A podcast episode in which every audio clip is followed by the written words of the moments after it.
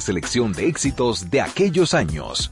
Soda Pop, bajo la conducción de Pablo Nogueroles por la nota 95.7. Conoce de todo.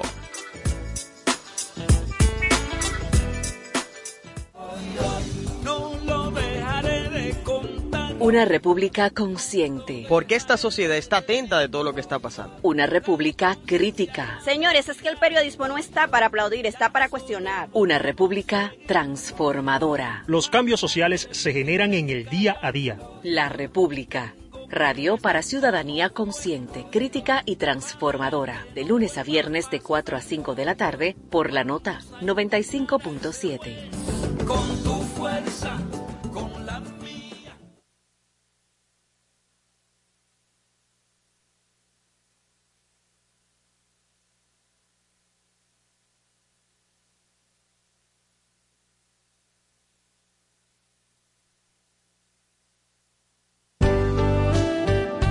Somos la nota 95.7. Conoce de todo.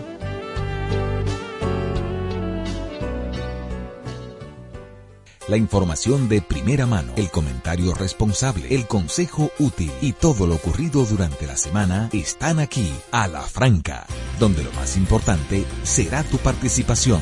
A la franca, desde ahora, por la nota 95.7. Conoce de todo. Buenos días, muy buenos días para todos. Este es su programa A la Franca por la nota, la 95.7 FM. Yo soy Germán Marte y me place saludarles en este 2 de septiembre, sábado 2 de septiembre 2023.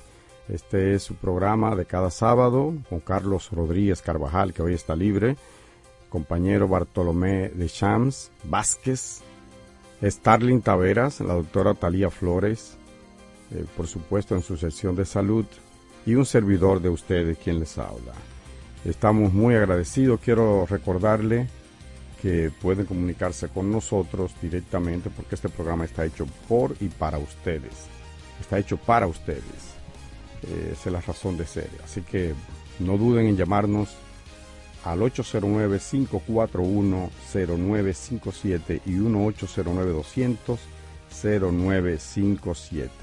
Aprovecho para dar de inmediato los buenos días al profesor Bartolomé de Champs, que ya está en su nave espacial rumbo a la emisora. Buenos días, de Champs.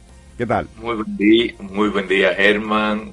Buen día a todos los amigos que cada día nos acompañan, cada sábado nos acompañan en este su programa a la franca. Gracias por estar con nosotros, gracias por concedernos el honor de participar, que es lo más importante del programa. Claro que sí. Bueno, eh, Cham, eh, hay un, se comienza a calentar el, el ámbito de la política. Eh, vamos a hablar ampliamente sobre esto. Tendremos un invitado especial para analizar este diferendo de criterio o este desafío, por, si tú quieres verlo de ese modo, de los principales partidos de oposición a la decisión de la Junta Central Electoral de que de, amonestarle, de llamarle la atención de que no se puede eh, estar en campaña en este periodo de pre-campaña, ¿verdad?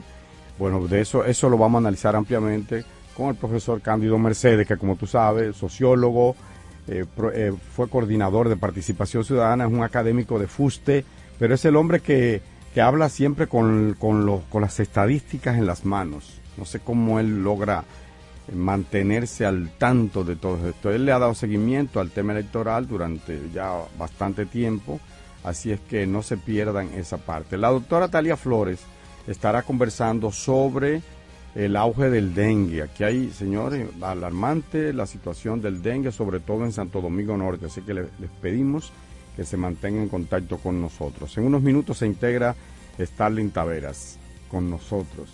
En lo que llega de Chan, yo quiero darle el tiempo de Chan. Te voy a dar el tiempo. ¿Sabes cómo está el tiempo? Bueno, según la Oficina Nacional de Meteorología, eh, sobre el territorio prevalecerá, un cielo mayormente soleado. Así que yo te veo a ti como con aire de playa hoy, ¿verdad? ¿Eh? ¿Tú estás en playa, eh? Eso es a mí. Eso es a mí. no, a, no, a Bechan. Dice que el cielo estará mayormente soleado, por si te quieres ir para la playa, ligeramente opaco por incidencia de las partículas del polvo sahariano. Sin embargo, una vaguada provocará algunos chubascos aislados en horas matutinas sobre la provincia de la Altagracia, la Romana y el Ceibo.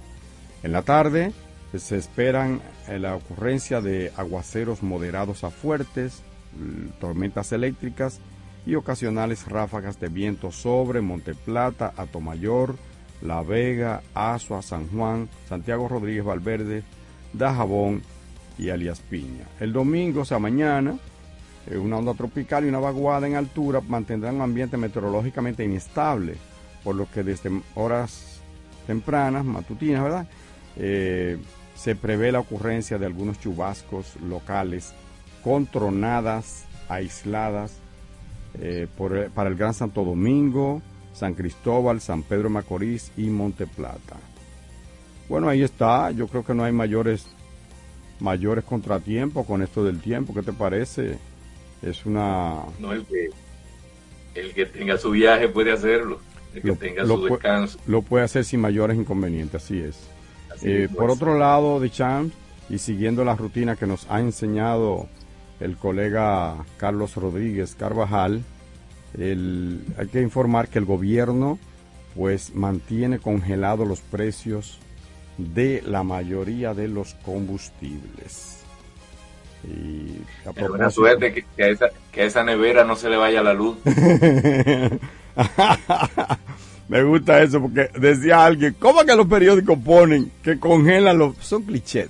Los, los clichés, ¿verdad? Que son como esos, esos moldes que, la gente arma para facilitar el trabajo, cuando son de rutina, básicamente, ¿verdad?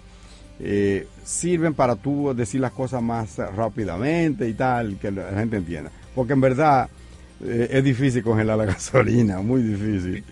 Eh, literalmente hablando. Bueno, el Industria y Comercio eh, informó que eh, ha destinado 634 millones para mantener sin variación los precios de los combustibles. Dice ante la realidad que el petróleo, ante la realidad de que el petróleo ha experimentado aumentos que se sitúan por encima del 15% en los últimos dos meses. Bueno, eso es lo que dice el gobierno y menos mal, ¿verdad? Tú dices que se mantenga operando esa, esa Dice que la gasolina premium se venderá a 293,10, la regular a 274,50, que es como, como está ahora, el gasoil óptimo 293 con 239,10 y el regular 221,60. Eh, le voy a decir ahora el gas licuado de petróleo que aseguro, porque el apto y el querosén, eso la gente no, lo, no le importa eso, creo yo por lo menos lo que, escuchan a la franca no van a usar querosén. No creo que te, bueno, sí, sí, eh, tal vez algunos que otros estén montándose en su avión y escuchando el programa, así que déjame decírselo. Para el Aptur. El Aptur, 230 con 36 por galón. Ese bajó, eh, le tengo una buena noticia para los que tienen su avión y su helicóptero, ese bajó dos centavos. dos centavos. ¿Tú te acuerdas de los cheles? Dos cheles bajó. Ese está bien, ese fue una buena noticia. Y para los que usan gas licuado de petróleo, los amigos de taxistas, los que hacen Uber y la, las amas de casa, 132,60 está el galón. Ese se mantiene igual. El gas natural también mantiene su precio en 43,91 el metro cúbico. Eh, la tasa promedio eh, de cambio, la tasa de cambio promedio semanal ha sido de 56,82, o sea, 56.82 pesos por cada dólar. Ahí está. Lo que hay que ver cuánto cuánto tiempo el, gobierno del presidente Abinader podrá combinar esa congelación con la subida, la tendencia alcista del petróleo en, lo, en el mercado internacional y esas dos cosas combinarla con la campaña electoral, los apretos de reelección. Bueno, ese es precisamente uno de los temas que vamos a desarrollar cuando tú estés aquí en la cabina y Starling, porque esta semana el presidente Luis Abinader eh, sostuvo un encuentro con los principales ejecutivos de los medios del grupo de comunicación Corripio, donde, al cual pertenece también esta emisora, La Nota y HIJB, es decir, a Teleantillas, Telesistema, los periódicos Hoy, El Día del Nacional y sus respectivos eh, medios digitales. Y allí el presidente habló, habló ampliamente. Ese es precisamente uno de los temas que hay que tratar, eh, pero lo vamos a ver más, eh, más adelante aquí. Cuando, cuando entremos a, este espacio.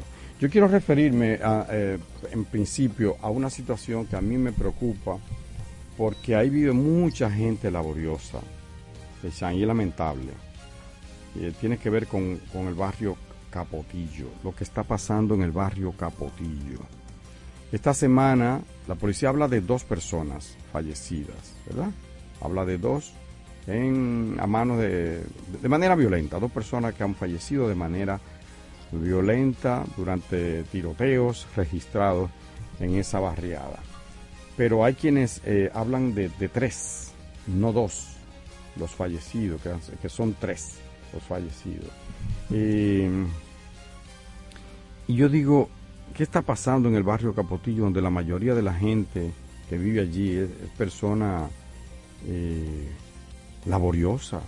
Allí viven montones de gente que... Esa, la mayoría de esa gente que tuvo que trabajar en el mercado es gente que emigró de los campos. y ¿Cuál es el sitio más cercano que tiene? Bueno, pues le quedan ahí cerquita la Sursa, que está detrás, a la orilla del río Isabela, el barrio Capotillo en conjunto, el cual pertenece también la Sursa, los Manguitos, le queda pues el Simón Bolívar, eh, son los barrios más cercanos, bueno, Cristo Rey y así.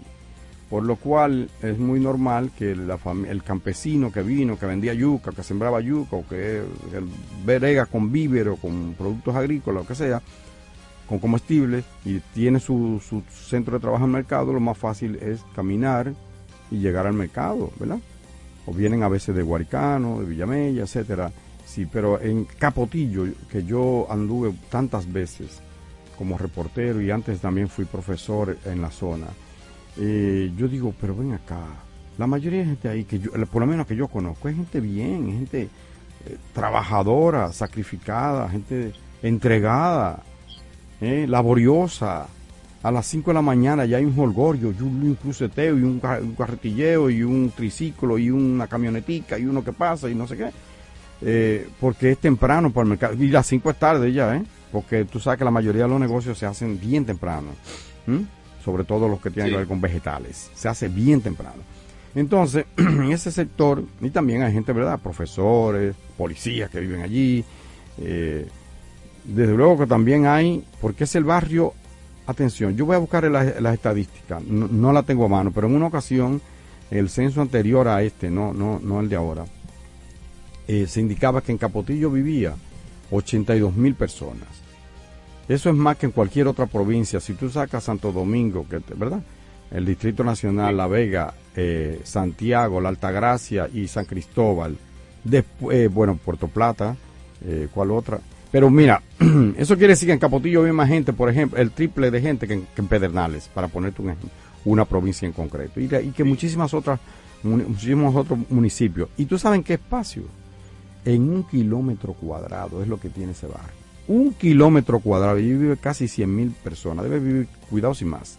Ahora, y la mayoría no es verdad que sean delincuentes. Es cierto que ese sector ha sido tomado por bandas de microtraficantes y quién sabe si también de, de grandes traficantes.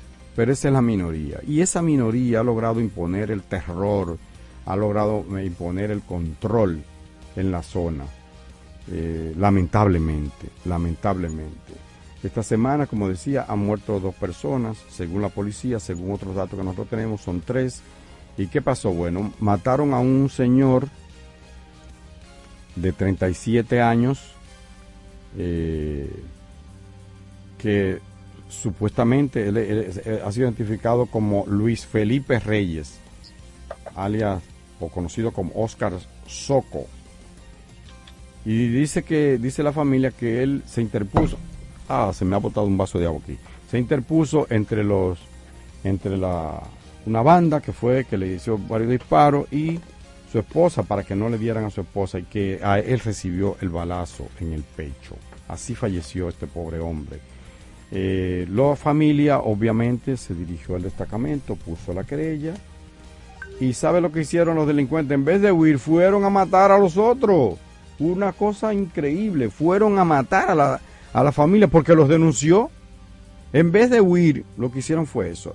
Eso produjo otra situación, otro tiroteo, la policía interviene y también en esas circunstancias, como diría Diego Pesqueira, fallece el señor Franklin Mora, 54 años. Sobre este dicen que perdió la vida eh, cuando estaba, bueno, o sea, arma el tiroteo y es lo que hace que va entrando a su casa, empuja, eh, o sea, hizo que su nieto, un nietecito de tres años, entrara para la casa. Eh, él lo llevaba en los brazos al nietecito para salvarlo, pero a él lo alcanzó una bala en la cabeza. Ya saben, esa, el dolor y la tragedia para esa gente. ¿Qué quiere decir? Que la policía prácticamente no tiene control de este asunto. Yo vi videos que me llegaron a la redacción del periódico El Día, gracias Kennedy, eh, en la cual se ve la policía con chaleco antibala y cosas interviniendo, pero también se ven en otro video a como siete tipos armados, pero fuertemente armados. ¿Qué quiere decir? Que la policía no puede, no puede controlar eso. Es lamentable que eso suceda. Muy lamentable y en una zona, en un barrio tan laborioso, sinceramente. En un barrio tan, populoso, la policía eh, debía estar más preparada para cualquier contingencia. Hay gente que dice que, que los de la banda armada son del barrio cercano, de la Sursa, que, que estaban que también tenían un enfrentamiento, bandas del otro barrio, es lo que oí un comentario de personas en, en un video televisivo una parte no eran de ahí. Bueno, eso hay que ver. Tenemos un oyente que quiere opinar sobre este tema, vamos a darle la oportunidad. Adelante, muy buenos días. Muy buenos días, señores. Yo quiero que ustedes me Déjenme bajar este radio un segundo porque está muy alto. Te voy a hablar de Capotillo, Kiko. No, yo le voy a decir algo, le voy a hacer una denuncia porque estoy sin cojones hace más de un mes. Y creo que ustedes son los que están altos para oírme. Dele, nos va a sacar del tema, pero no importa, dele. Usted es el dueño. Dígame. Sí, adelante, don Kiko. Ajá. Mire, desde hace un mes, oigan, desde hace un mes y pico, nosotros aquí en Sabana Grande de Boya, es Kiko quien le habla de Sabana Grande de Boya. Tenemos más de un mes sin una gota de agua. Yo no sé qué es lo que está pasando. Yo digo a veces, los gobiernos eligen gente que no sirven en, las instituciones. ¿Y, qué, qué le dicen? ¿A qué se debe la, no, pero aquí se hallaron de que, tenían de que, que, había arena, de que por un ciclón que pasó y una vaina de un agua, pero son mentiras. Ahora no, le dicen a uno que, que, que, que no están tirando ¿Cuáles son los sectores que no tienen agua en Sabana Grande Boya? No, no, no, aquí en Sabana Grande Boya no hay agua en parte. Bueno, ahí está, ahí está. Lo hicieron, en el 2006, hicieron ese acueducto. Ok. Está bien, Kiko. Y no nos dan una gota de agua. gracias, Kiko, por la denuncia. Ahí lo tienen, la gente de INAPA o que corresponda, no hay agua en Sabana Grande de Boyá. Eh, gracias Kiko, como siempre, por la sintonía. Nosotros estamos obligados a hacer la primera pausa, pero retornamos con más de A la Franca. A la Franca, por la nota 95.7, conoce de todo. Ya está disponible la nueva DGII móvil. Más que una app, una valiosa herramienta en la que podrás consultar el estatus de tu RNC, número de comprobante fiscal y la placa vehicular. También traerá un token digital y todas las novedades de la administración tributaria. Descárgala ya, disponible en Google Play y App Store. Dirección General de Impuestos Internos, cercana y transparente. Síguenos en Twitter e Instagram. Somos arroba a la franca radio. Dafne Guzmán te espera cada sábado con un contenido fresco y de interés para ti. De calle con la nota, de 12 del mediodía a 2 de la tarde. Este y todos los sábados, escúchalo por la nota 95.7. Conoce de todo. Una república consciente. Porque esta sociedad está atenta de todo lo que está pasando. Una república crítica. Señores, es que el periodismo no está para aplaudir, está para cuestionar. Una república transformadora. Los cambios sociales se generan en el día a día. La república Radio para ciudadanía consciente, crítica y transformadora. De lunes a viernes de 4 a 5 de la tarde por la nota 95.7. Con tu fuerza. Está en el aire a la franca. Seguimos a la franca por la nota la 95.7 FM, como cada sábado de 8 a 10 de la mañana. Este es su espacio para analizar los temas más importantes del ámbito de la política, la economía y la salud, por supuesto. Bueno, de Chan, un- eh, esta semana el presidente eh, realizó dos encuentros con, con la prensa, ¿verdad? El primero de ellos fue el lunes, donde anunció lo que sería como una nueva modalidad de comunicación eh, y es la llamada mañanera, una rueda de prensa semanal los lunes a las 4 de la tarde en el Palacio Nacional para tratar temas puntuales, temas muy específicos que tienen que ver con el gobierno. Eh, no dice que van a evitar que allí se, o van a evitar, no, que no se va a permitir preguntas del ámbito de la política para no ligar una cosa con la otra. Este procedimiento, no sé a qué te recuerda a ti, pero a mí me trae a las mañaneras de, López Obrador. de Andrés Manuel López Obrador en México, sí, que tanto éxito le han dado a, a- a Pero López- mucho, Sí, mucho. tú sabes por qué surgieron la- las, las mañaneras, ¿verdad? De López Obrador. ¿A, por No. qué- a- a qué se debió? Bueno, en México, de alguna manera, había una especie de cerco ah, mediático Mediático. al presidente de- del, pa- del país, a López Obrador. Él tenía o tiene, tiene, me consta, todavía la mayor parte, los principales medios de comunicación, que allá son poder, poder, poder. Si aquí son poder, imagínense allá. Eh, y espérate que me ha puesto una mañana una bachata aquí que puso Kennedy. Bueno, puso una mexicanada Kennedy. Nosotros hablando de México. Bueno, el tema es que los principales eh, medios, la- las cadenas televisivas y radiales en México, y ni hablar de los periódicos, han estado muy ácidos en contra del presidente. Y él se inventó, un poco emulando, digo yo a su vez, em, eh, a Hugo Chávez, que también lo hacía en el presidente, a lo presidente, creo que se llamaba la de, la de Hugo Chávez. Entonces, a López Obrador le ha dado resultados todos los días, convoca una rueda de prensa tempranito, habla del tema que ellos quieren, pero también abierto a, la prensa que hace sus preguntas. ¿Y qué ha pasado con los principales medios de comunicación? Bueno, no ha tenido más que sumarse.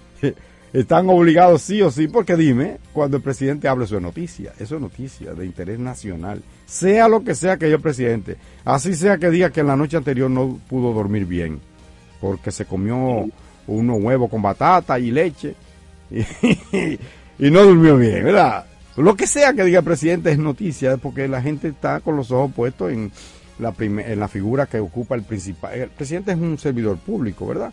Es un empleado público, pero el presidente eh, es la persona que toma las decisiones, eh, por lo cual es importante. Así que a López Obrador le dio resultado. Aquí los estrategas de Luis Abinader le han recomendado igual este método. Bienvenido sea. Yo no le veo mayores críticas a esta, a esta, a este, a a este experimento, vamos a decir, a esta nueva plataforma eh, de- del presidente. Pero antes de que pasemos a lo que tiene que ver con ya con la con el otro encuentro que fue el miércoles en- con los medios del grupo Corripio, yo quiero dar los buenos días a Stalin Taveras que ya está en línea con nosotros. Adelante, Stalin. Buenos días, Germán Marte, buenos días a Bartolomé de Champ y a todos los amigos que nos escuchan aquí por esta la nota 95.7. Gracias por estar en sintonía con nosotros en este sábado, bueno, ya 2 de septiembre del 2023. Esto va rápido, como dicen Sí, por ahí. rápido y caluroso. Rápido y caluroso. Una Stalin, combinación te- tanto complicada. Te voy a decir como dijo Lionel. Todavía te estoy esperando. sí, Bueno, bueno, pues estamos prestos para seguir con de este programa Claro. y continuar analizando estos temas de, de vital importancia para la vida agenda pública y nacional del país. así es.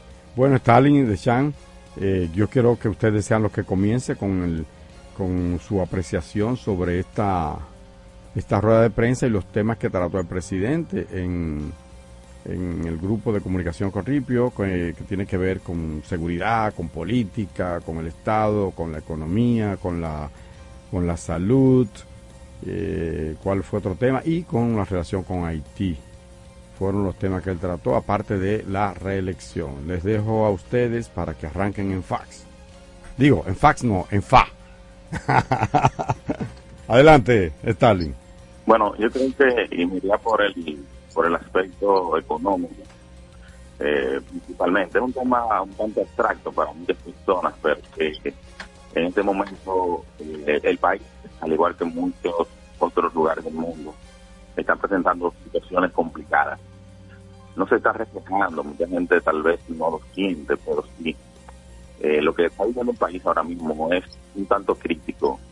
O sea, nosotros normalmente, en los últimos años, exceptuando el, el año 2020 con la pandemia, siempre hemos crecido en el primer semestre por encima de un 5%, 4.9, 5.6, 5.2. Siempre el Producto Interno Bruto se expande en esa proporción. Sin embargo, en este trimestre, en este año, en ese semestre, perdón, primer semestre, la economía apenas se ha expandido un 1.2%. El presidente Luis Abinader en esa entrevista en el grupo de comunicaciones Corripio evidentemente reconoció esa situación de ralentización de la, de la economía. Sin embargo, eh, apuntó que la economía dominicana sigue siendo fuerte eh, a pesar de la turbulencia que vivimos. Por eso que vemos que esta semana el Banco Central, bueno, pues adopta una nueva medida, reduce la tasa de interés. Ya sabemos que en ocasiones anteriores había inyectado unos recursos en el legal, que hubo una situación. La idea es ver cómo el país en estos eh, próximos meses que restan para cubrir el año 2023, bueno, pues puede revertir la situación. ¿Tú crees, Stalin? Stalin, eh, tú que manejas el tema del ámbito de la economía y que eh, eh, trabaja con ese punto, ¿tú crees que el gobierno logre la meta de crecimiento? Yo sé que la meta de inflación, según el Banco Central, la ha logrado, eh, se aproxima, ¿verdad? Que es una meta de 4%, que no más.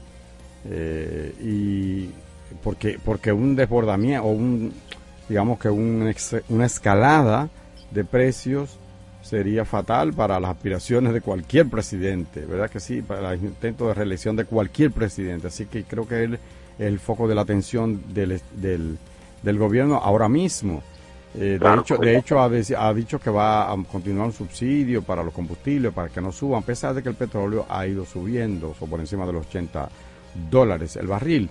Ahora, la pregunta que te hago es, eh, ¿tú crees que se logre la meta de crecer más o menos, o o sea, 4% más o menos uno? El presidente decía como que sí, pero eh, ¿tú crees que eso sea posible, como van los numeritos?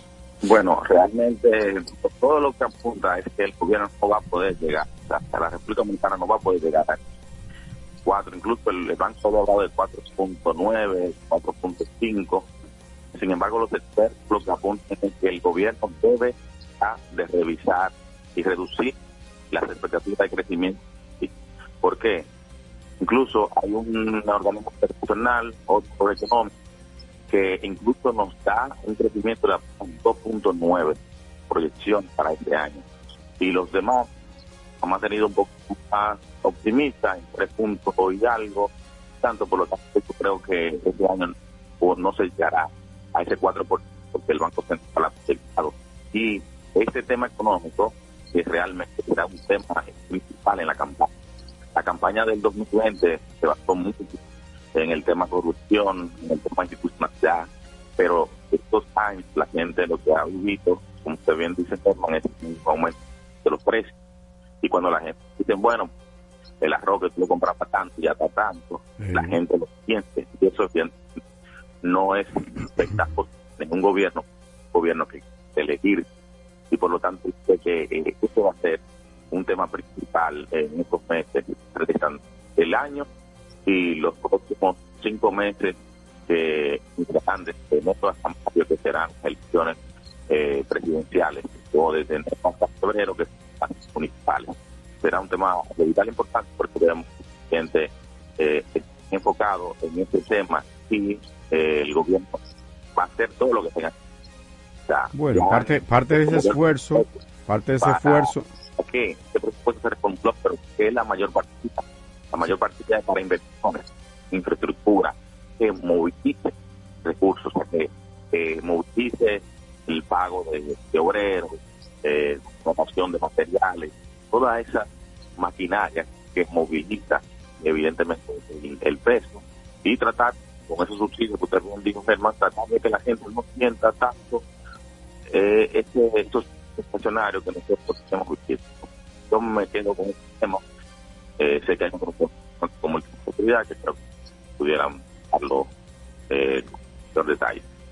Correcto. Eh, bueno, en ese esfuerzo, para no antes de pasar al plano de la política, aunque la economía y la política andan indisolublemente amarradas en un baile, ¿verdad? En un dúo melódico. Eh, siempre como va la economía, así se toman decisiones políticas y las decisiones políticas afectan la economía. En fin, por ejemplo, la, la distribución de la riqueza tiene que ver con una visión política y la política a su vez incide en cómo va la economía. Pero bueno, a propósito, entonces el gobierno ha, hecho un, esfuerzo y tiene que ver con la reducción de la tasa de política monetaria. La ha bajado, eh, ahora la bajó de 7,75 a 7,50. A 7,50. Eh, eso es... Eh, ha ido bajando desde más de un, o sea, un punto, o 100, 100 puntos porcentuales. básicos le llaman. Ajá, le llaman 100, 100 eh, puntos básicos, dicen ellos, con lo cual lo que persigue es que el dinero sea menos caro, de modo que, la, que fluya, que haya dinero en la calle, que la gente pueda gastar más para dinamizar la economía, para conseguir ese objetivo de, de crecimiento económico. Nosotros vamos a, a esa... Perdón, de También se, se, se con eso se estimula la inversión, porque eh, si es menos caro el dinero, se, se, promueve la inversión y es uno, un objetivo importante para cualquier gobierno y más en problemas en tiempos electorales, mantener controlada la inflación, que la han mantenido eh, por debajo, eh, ligeramente por debajo de 4, con crecimiento, pero crecimiento en lo que en este año ha sido muy por eh, ha sido considerablemente por debajo de lo que ha sido costumbre en República Dominicana porque ha, en el primer semestre el Producto Interno Bruto apenas creció un 1.2% en un país que lleva muchísimos años con un crecimiento entre los 4 y los 5 que es descomunal para, para países como este y para cualquier país. Eh, lo que están tratando es de mantenido, manteniendo el control de la inflación, que es, esa sí le pica a la gente cuando los precios suben más, eh, tratar de que haya un mayor crecimiento, que haya mayor, más inversión y eso permite mayor ingreso y mayor disponibilidad eh, de recursos para la gente. Correcto. Y para el que invierte también. Así es. Vamos a una breve pausa y, y retornamos con más para analizar la parte política de lo que tiene que ver con este, estas declaraciones del presidente el pasado miércoles. Adelante, Kennedy. A la franca, por la nota 95.7, conoce de todo. Aquí, allí, pa' nuestra gente, con tu subagente, popular presente, puesto pa' servir, puesto pa' la gente, con tu subagente, popular presente. Paga la tarjeta en el local de la vecina, recarga tu saldo en el colmado de allá arriba, el préstamo que tengo lo pago aquí en la esquina, ese dinerito en la tienda se retira, para ti FT, para recargar tu cel, pa' que puedas recibir tu remesa también. Aquí, allí. Subagente popular, puesto pa' nuestra gente. Popular presente. Interactúa con nosotros a través de nuestras redes sociales en arroba a la franca radio. Ya está disponible la nueva DGII móvil. Más que una app, una valiosa herramienta en la que podrás consultar el estatus de tu RNC, número de comprobante fiscal y la placa vehicular. También traerá un token digital y todas las novedades de la administración tributaria. Descárgala ya disponible en Google Play y App Store. Dirección General de Impuestos Internos, cercana y transparente. En los años 80 vivimos los mejores éxitos pop de toda la historia.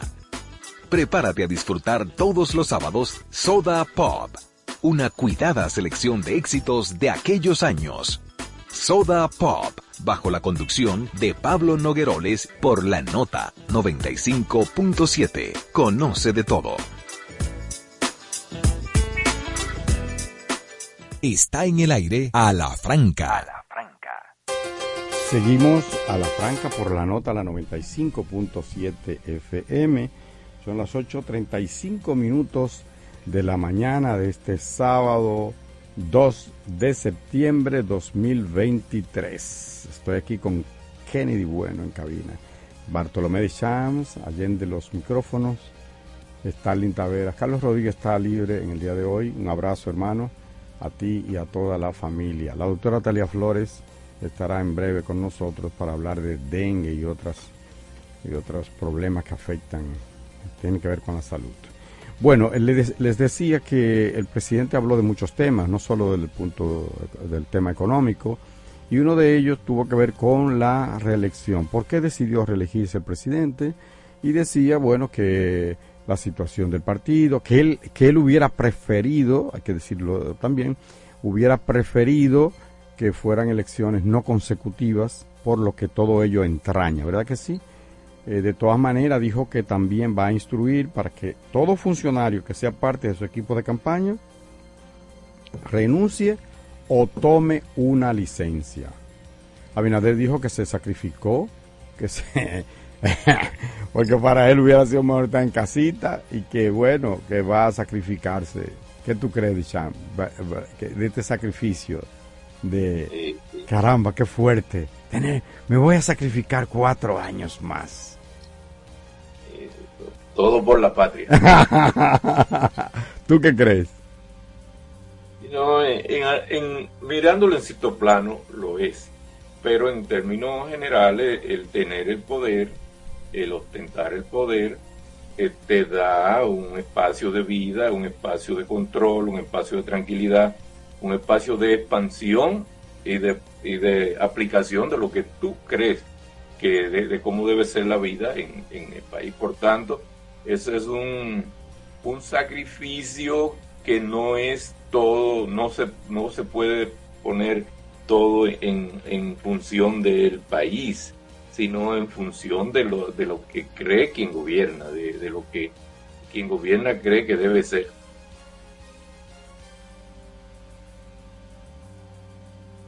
Venga. Sí, eh, bueno, pero no todo sacrificio. Sí lo puede ser en el sentido que conlleva la actividad política muy intensa, lleva poco tiempo para la familia, tú lo sabes porque tú has sido activista y político y profesor y de todo y, gremialista.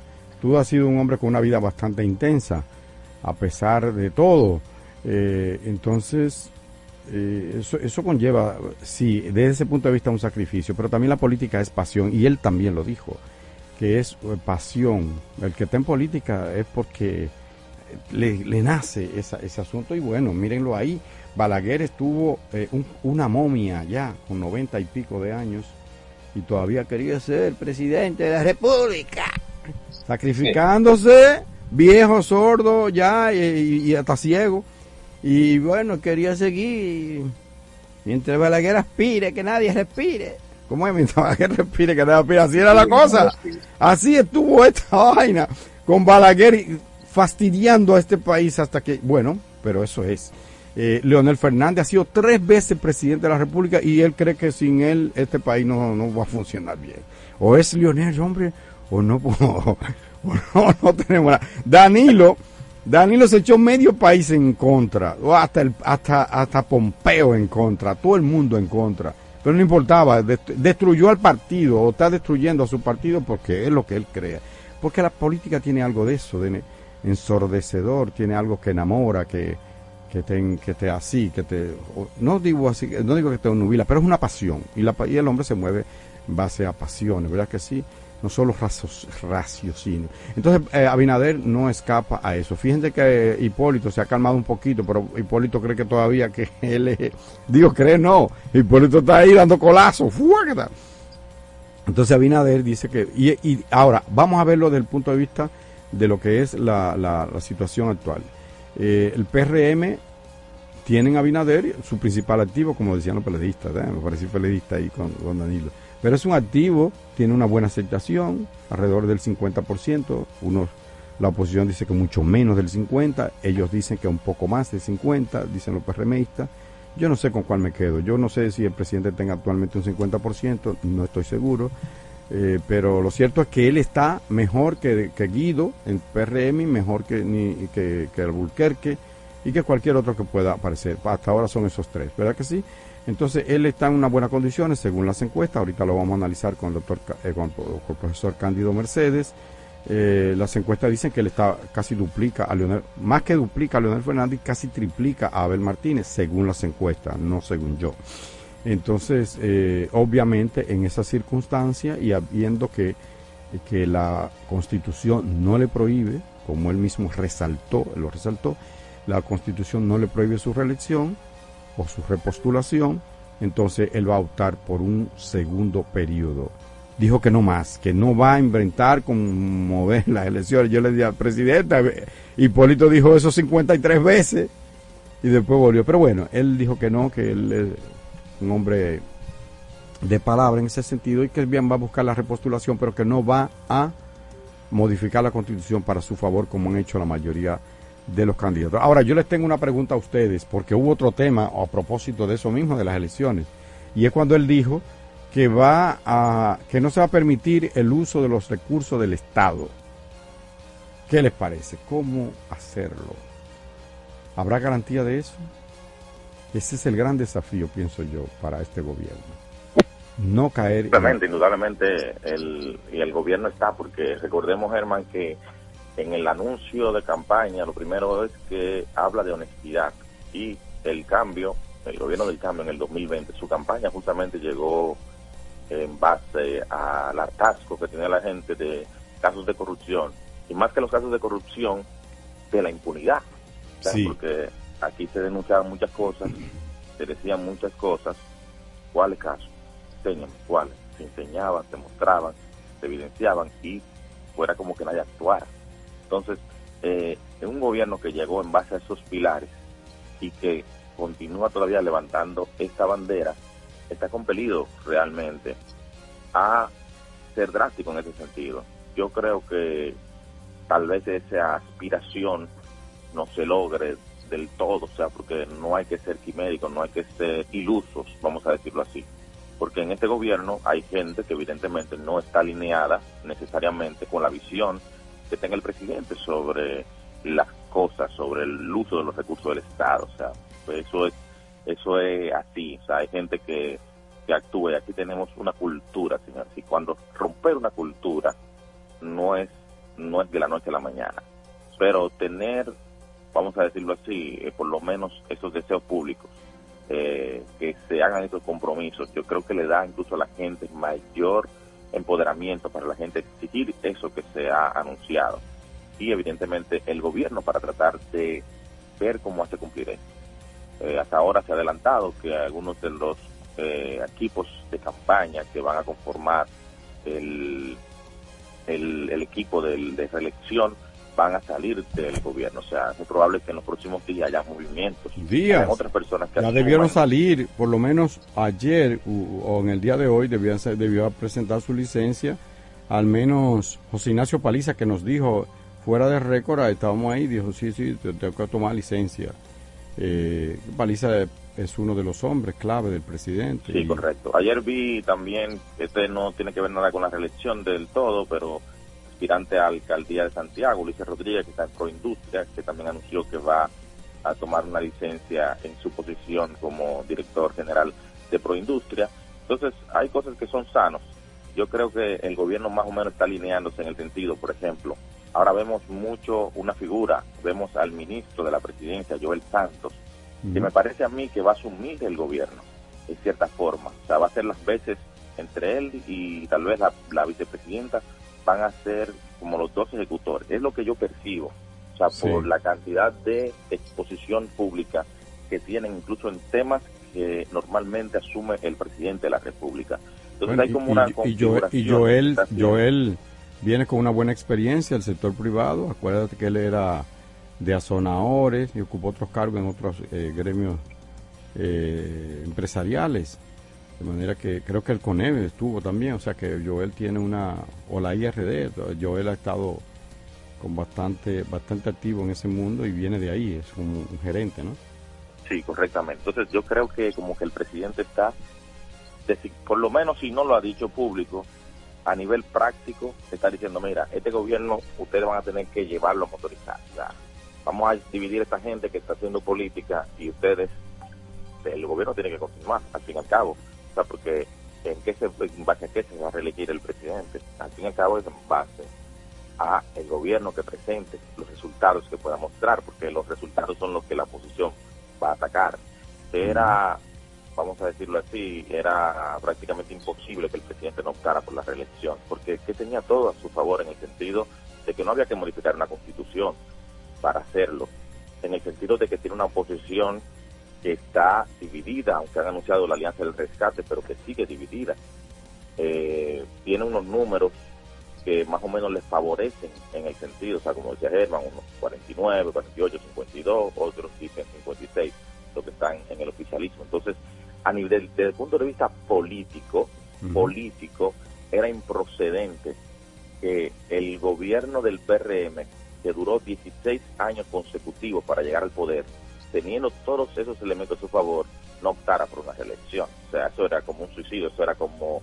Eh, hay, hay, muchos compañeritos que no han podido acceder, que tal vez dicen, bueno, pero vamos de nuevo a ver si en esta oportunidad, Entonces, eh, eso era imposible que el presidente no se le eligiera. Ahora bien, si resultara ganador, eh, realmente optar por, una nuevo, por un nuevo periodo, ahí sí realmente ya el presidente creo que, que estaría muy entredicho todo lo que él justamente ha dicho, vale la redundancia, sobre su visión de la selección en el país.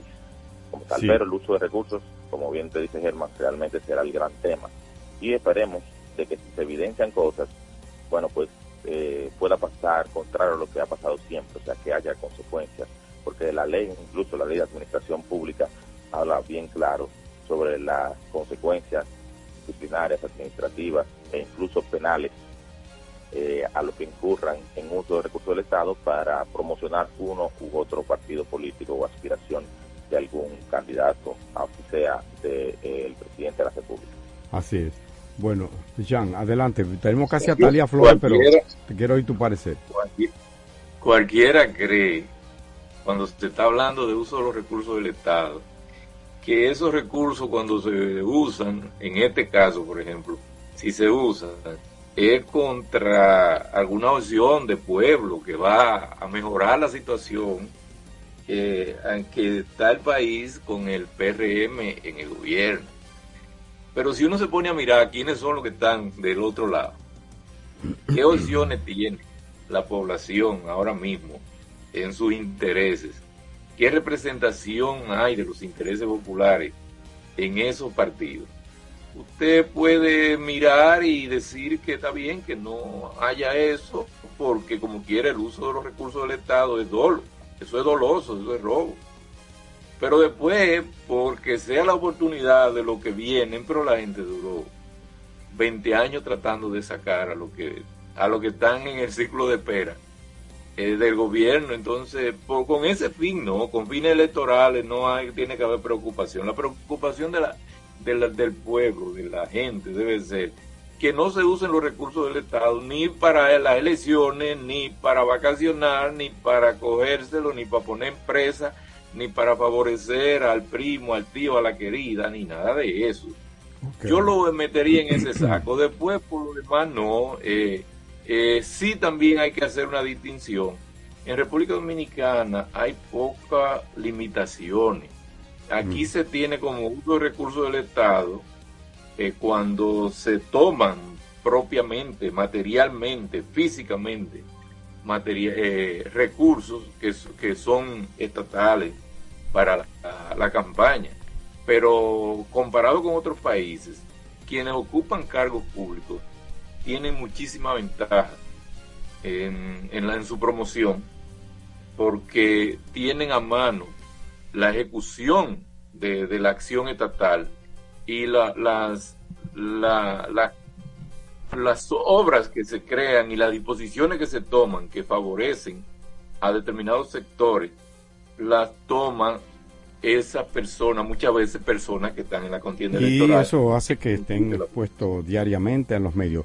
Bueno, tenemos que hacer la pausa, eh, no sin antes decir que hoy el presidente de la República ya tirado la calle en medio como precandidato, estará eh, dentro de unos minutos, dentro, dentro de una hora, a las 10 de la mañana, en el multiuso de Sabana Perdida, es en Santo Domingo Norte, a las 2 de la tarde, en un acto en el recinto de en Pantoja, los Alcarrizos. Oye, pues vamos a ver presidente hoy.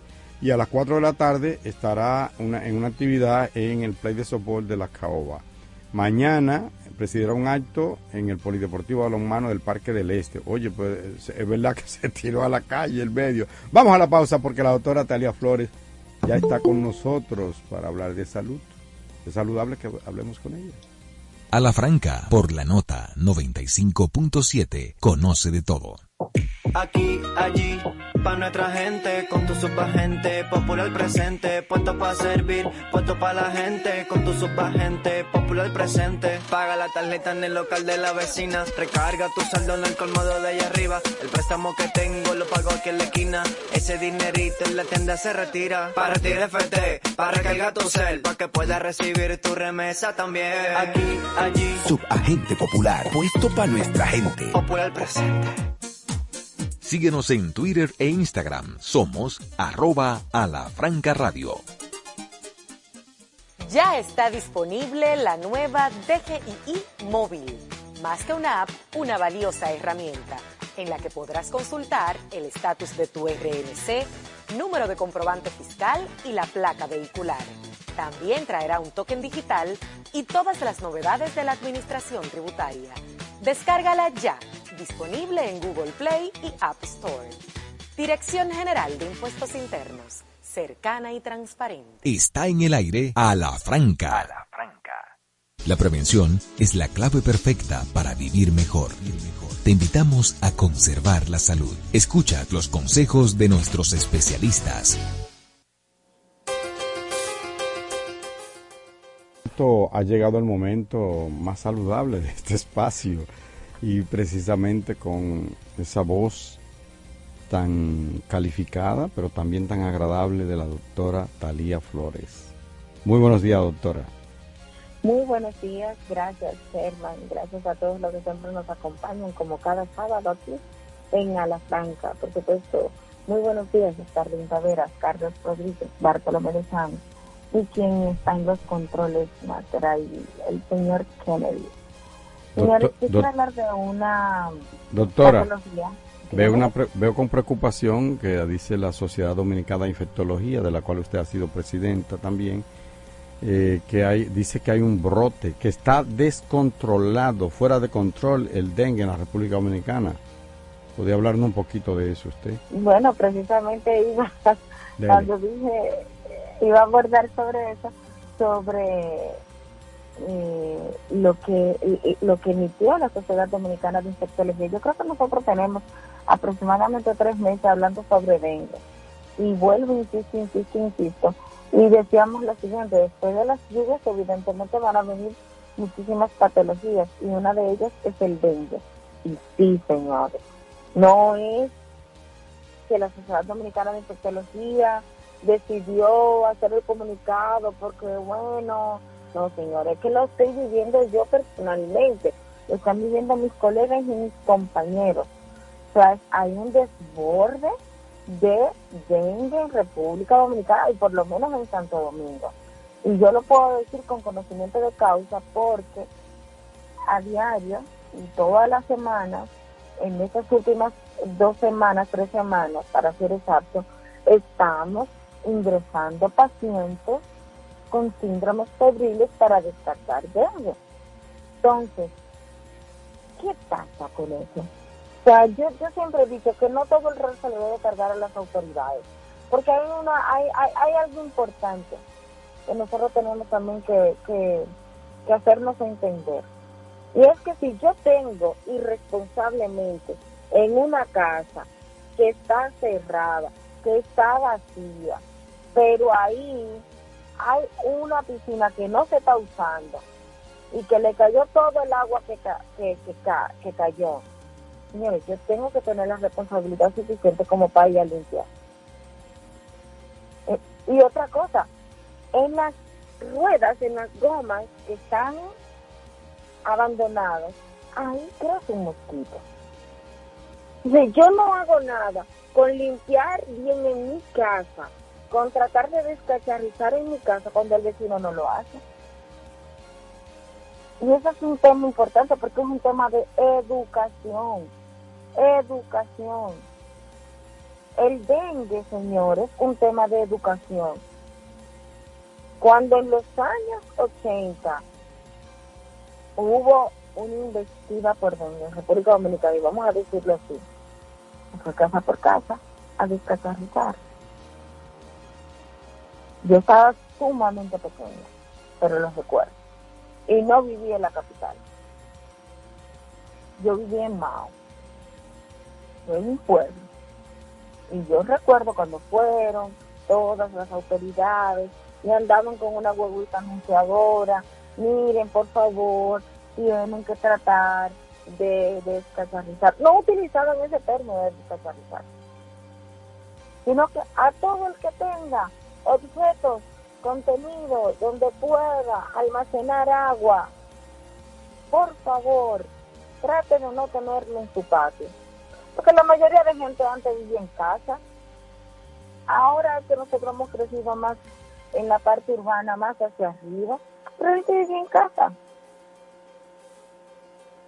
Entonces, hay un problema existencial que debe comenzar por nosotros. Y sí es cierto que hay dengue. Pero no todo el dado se le puede cargar a las autoridades. Es importante que usted conozca cuáles son las, los la sintomatología del dengue. Dengue, cefalea, que es el típico dolor de cabeza, dolor retrocular, dolor en las articulaciones, dolor en todo el cuerpo que la gente dice, oye, me, me mataron a palos. Yo lo estoy diciendo llanamente. Fiebre, dolor abdominal, náusea, inapetencia, poca tolerancia a la vía oral. Ese es un paciente que hay que ingresarlo porque ya es considerado signos de alarma. No nos vamos a cansar en el programa de hablar y de decir las patologías que frecuentemente nosotros tenemos aquí con nosotros. Perdóname, Talía, perdóname, Talía, cuando dices eh, poca tolerancia a la vía oral, ¿qué, qué significa? ¿Que, que vomita si va- le dan una pastilla? Que, el paciente tiene náusea, Ah, náusea, ok, náusea y que vomita. ok. Y ya ahí, conjuntamente con el dolor abdominal, por eso lo dije, con nombre y apellido, se convierte en lo que es dengue con signos de alarma. Y la gente también tiene un mal entendido de entender y creer que el dengue son las plaquetas, que si las plaquetas no te bajaron, tú no tienes dengue. Eso no es cierto, eso no es correcto. Oh, yo, yo pensaba que ese era el principal, yo pensaba que ese era el principal síntoma. No, no, no, no, hay dengue que no, por eso quise decirlo, hay dengue que no te bajan las plaquetas. Mm. que las plaquetas mínimamente se mueven. Tú tienes todos los síntomas. Y estás positivo para dengue. Entonces hay otra situación. Que la gente cuando, de una vez que tiene dengue, no es que yo no esté de acuerdo en que se le dé el preparado que la gente hace, no. Pero si esta persona tiene náusea, tiene vómito, y usted le trae un jugo condimentado, Lo voy a echar, va a tener más náusea. sí, lo voy a No, echar. que yo estoy en desacuerdo. A mí los pacientes me dicen, doctora, yo puedo darle el famoso jugo que todo el mundo le da. Yo le digo, sí, yo no tengo problema. De ahí morrón con, con qué sé yo qué, Guayaba, guayaba, guayaba. un montón de cosas. Yo no tengo problema, pero sí también le advierto y le digo, vamos a esperar un momentito a que por favor pase un poco la etapa de la náusea, de los vómitos. Sí, Porque uno también tiene que tenerla, porque si ah, también existe lo que es la mente. Toda la vida manejado por la mente. No, si no se toma eso, no se va a mejorar. Pero los dengues que también he visto últimamente están cursando con un rash petequial, que usualmente antes se presentaba y de un tiempo para acá había como que desaparecido. Pero en estos últimos tiempos, todos los que he visto tienen un caso. ¿Y a quiénes, a quiénes se está afectando más el dengue ahora, Talía? ¿A los niños, a los adultos o a los mayores? Bueno, tú sabes que yo soy infectólogo de adultos. Ah, de adultos, sí. Y yo he ingresado muchos adultos. Pero mis compañeros, que son pediatras infectólogos, me dicen que es abismal la cifra de, de, de dengue que están viendo. Bueno, permíteme anunciar, eh, eh, Talía, que la, la, el Ministerio de Salud Pública alertó que en Santo Domingo Norte específicamente hay un- una gran hay una gran incidencia de dengue, por lo cual, igual que tú, exhorto a la gente a que limpie sus patios, a que saque todos los disparates que tenga, a que, como tú decías aquella vez en el 2014, descacharrizar. Descacharrizar. Sí. En el 2014 se estableció esa palabra. Recuerdo que yo era presidenta de la Sociedad Dominicana de Infectología. Un, hubo un- una, una alta incidencia de dengue. Conjuntamente ahí nos llegó chikungunya. Y además de eso, luego salir de chikungunya nos llegó Zika. Pero es el problema. El problema está en que nosotros tenemos el mosquito. Y si nosotros no ponemos en nuestra parte y no descacharrizamos, vamos a tener siempre lo mismo, vamos a tener mucho dengue de manera descomunal. Y la gente no se hidrata. Yo le decía a un paciente, mira, tú te puedes ir para la casa. Ahora yo te voy a preguntar, ¿tú vas a tomar agua? ¿Tú vas a tomar electrolitos? No, doctora. Hay que ingresar. Le di el chance a uno. Ok, vamos. No, doctora, yo voy a llevar al pie de la letra. Mm. A la- en la noche, el paciente así. ¿El paciente? Entonces, lo, yo, lo- yo creo que el mensaje final que nosotros tenemos que, llevar al, paciente es lo siguiente. Reconocer a tiempo la sintomatología. Eso es lo más importante. En segundo lugar, que el paciente entienda que debe obligatoriamente ir al médico para hacerle un buen diagnóstico. Porque si no es dengue que usted tiene, usted pudiera tener malaria, usted pudiera tener chikungunya, usted pudiera tener leptospira. Entonces, de ahí la necesidad obligatoria que la gente tiene que entender que ir al médico es quizás la punta de lanza más importante. Vamos a recordar entonces, Talía, porque el dominicano, tú sabes que somos somos 10 millones, 700, ¿cuánto me decía el, el, censo de 10 millones? Casi 11 millones para redondear, 10 millones 760 mil personas en la República Dominicana. Eso es contado, o mal contado, como dicen, porque puede ser 11 millones. Y de esos 11 millones de dominicanos, tenemos 12 millones de médicos. Aquí todo el mundo es médico y te receta. ¿Cuándo ir al médico en estas circunstancias? Eh, porque el dengue también se puede tratar eh, en, la, en la casa, pero ¿cuándo debe la persona, o sea, cuándo debe ir eh, al médico? ¿Fiebre, dolor de cabeza? ¿Qué otro síntoma? Mira, yo creo que lo más importante es que la gente entienda lo siguiente, que existe un mecanismo fisiopatológico del dengue. O sea, cuando se forman los anticuerpos, o sea, se- penetra, ¿verdad que sí? El, el, el, el, el proceso viral en, en el cuerpo de- de- del individuo. Y este entonces, o sea, interactúa con, con ese receptor que lo está recibiendo. En ese momento, si el paciente se hidrata, si en ese momento el paciente se trata, no va a pasar nada.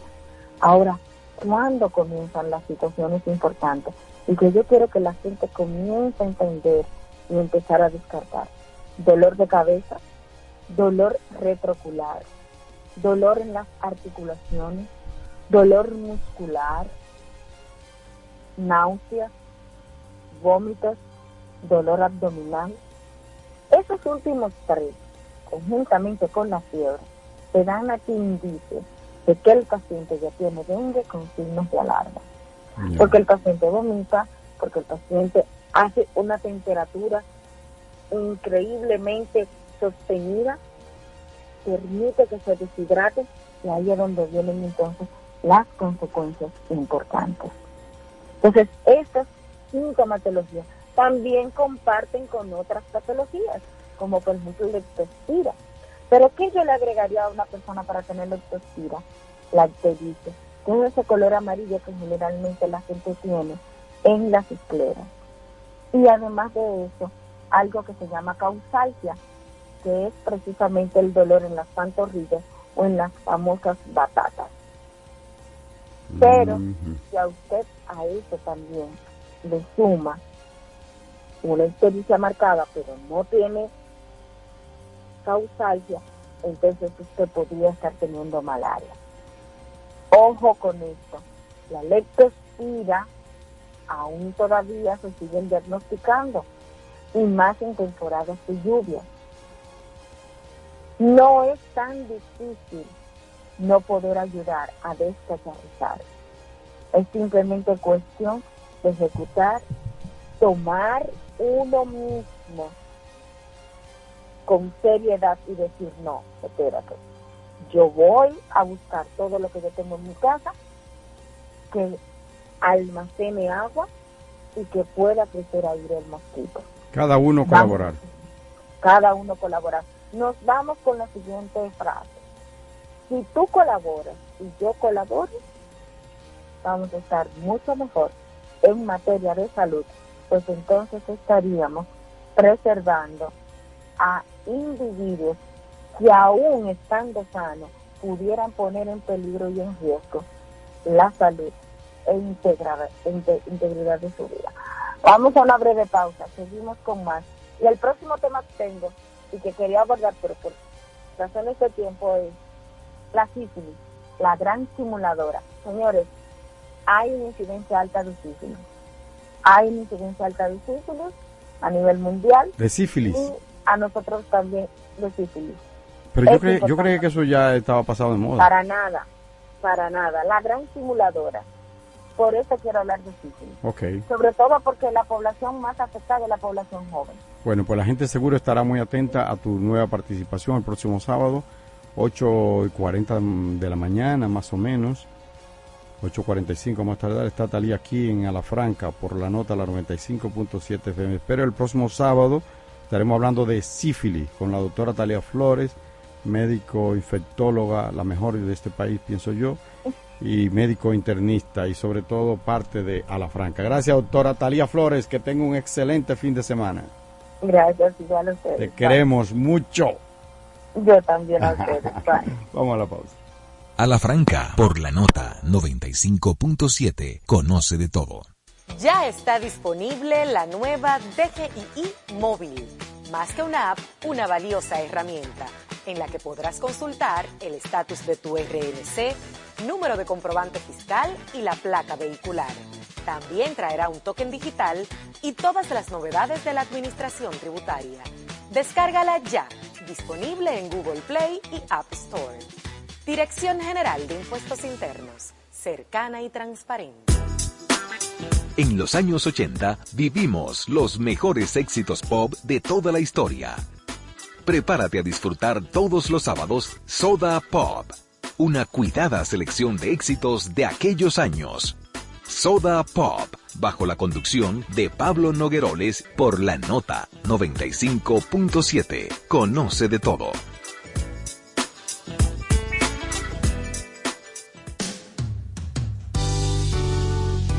¿Sabes cuáles son los síntomas de la diabetes? ¿Conoces sus principales causas? Aprende todo sobre diabetes en Hospital de la Diabetes Radio. Educación, prevención, nutrición, ejercicios y mucho más. Hospital de la Diabetes Radio, todos los sábados a las 2 de la tarde por la nota 95.7.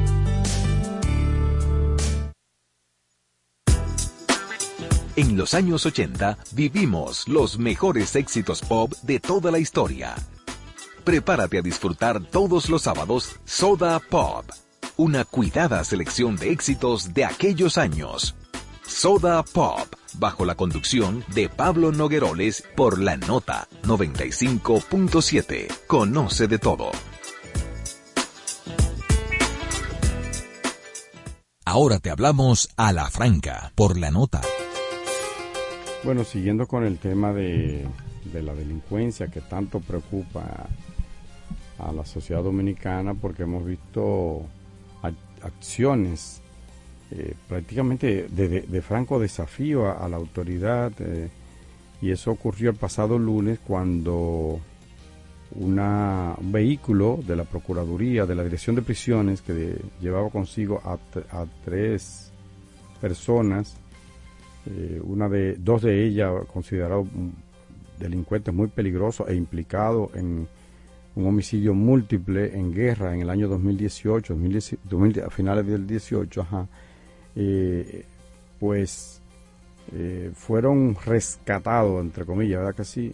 Liberados por unos individuos que utilizaron, óiganse bien, un camión, le atravesaron un camión a, a la guaguita, platane- a la, a la voladora, al, al, mi- al minibús en que se desplazaban los, los presos, eh, custodiados por dos agentes y un chofer. Eh, eran tres, cuatro personas. Uno de ellos que no tenía nada que ver con, estos tigres, que era, un señor que tenía un problema, creo que de, de familia, algo así, violencia doméstica o algo por el estilo. Eh, pero habían dos personas muy, muy peligrosas, según la policía. Uno de ellos luego se entregó, se entregó a la, a la policía. Eh, este es Carlos Alberto Quesada, alias Cupitín. Eh, bueno, no, mentira, mentira, mentira. Estoy hablando de, de, uy, se me ha ido el nombre, Johnny, un tal- un tal Johnny. Eh, no, este es Johnny Oscar Charles Juan, alias Johnny La Pluma o Plumita. Fue el que rescataron y que se escapó junto con, con otros como Johnny Alexander, así está, Johnny Alexander Tutuma, que habían sido condenados, que están condenados a 30 años de cárcel, iban a como a revisarle una la, pena y cosas, y lo llevan de la Victoria a San Pedro Macorís porque allá tenían ese caso pendiente. Eh, ellos habían sido hallados culpables o estaban condenados por matar a tiros a cuatro personas en el municipio de Guerra.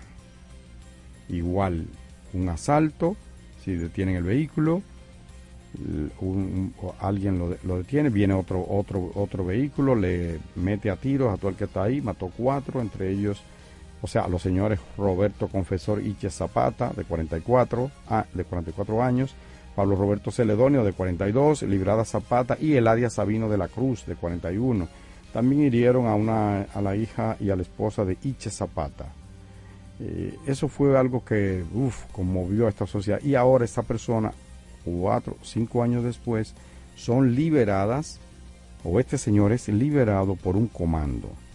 Lo que quiere decir que es una banda bastante especializada, bastante bien entrenada, bien armada, que se dedica a esto. A propósito de ese punto, el presidente en el almuerzo del Grupo Corripio, en el encuentro ese del Grupo Corripio, pues le decía a Pluma que lo mejor es que se entregue. Y Stalin, de Chan, ¿sabe lo que me llamó a mí la atención? A todos los que estamos ahí, que el especialmente a Marian Capitán, que le dijo, presidente, ¿cómo? ¿Cómo? Eso implica todo, sí, todo. Vamos a, vamos a darle con todo el peso a la ley. Siempre de- dentro de la ley, después acotó. Eh, dijo que le vamos a responder desproporcionalmente. Es decir, en- vamos a actuar desproporcionalmente en contra de ellos. Ratificó. Es decir, si ellos están duros, nosotros vamos a estar durísimos. Yo quiero escuchar el parecer de ustedes porque tengo una opinión sobre este punto y me parece que me recuerda lo que pasó en México, ¿verdad? Con la guerra contra el narcotráfico que hizo que ese país se desangrara. Yo creo que aquí hay que hacer algo con la delincuencia, pero no sé, la verdad, que, ¿qué ustedes opinan sobre este punto? Bueno, realmente e- es un, es un claro desafío, Germán, como usted bien dicho, o sea, porque eh, el simple hecho, este es, un, como bien dicen por ahí, eh, es un, una escena de una película, realmente, o sea, la liberación de este señor, de Johnny Oscar Charles, Charles, Johnny La Pluma, realmente son escenas que nosotros las vemos en el en las películas y ahí indudablemente eh, hay temas hay recursos eh, que segurísimo que sí que provienen del narcotráfico como tal o sea y pues, sabemos que el narcotráfico una de las de las labores más eh, más eh, como siempre predominante que tienen por ahí son la del sicariato para poder mantener el control sobre sus operaciones.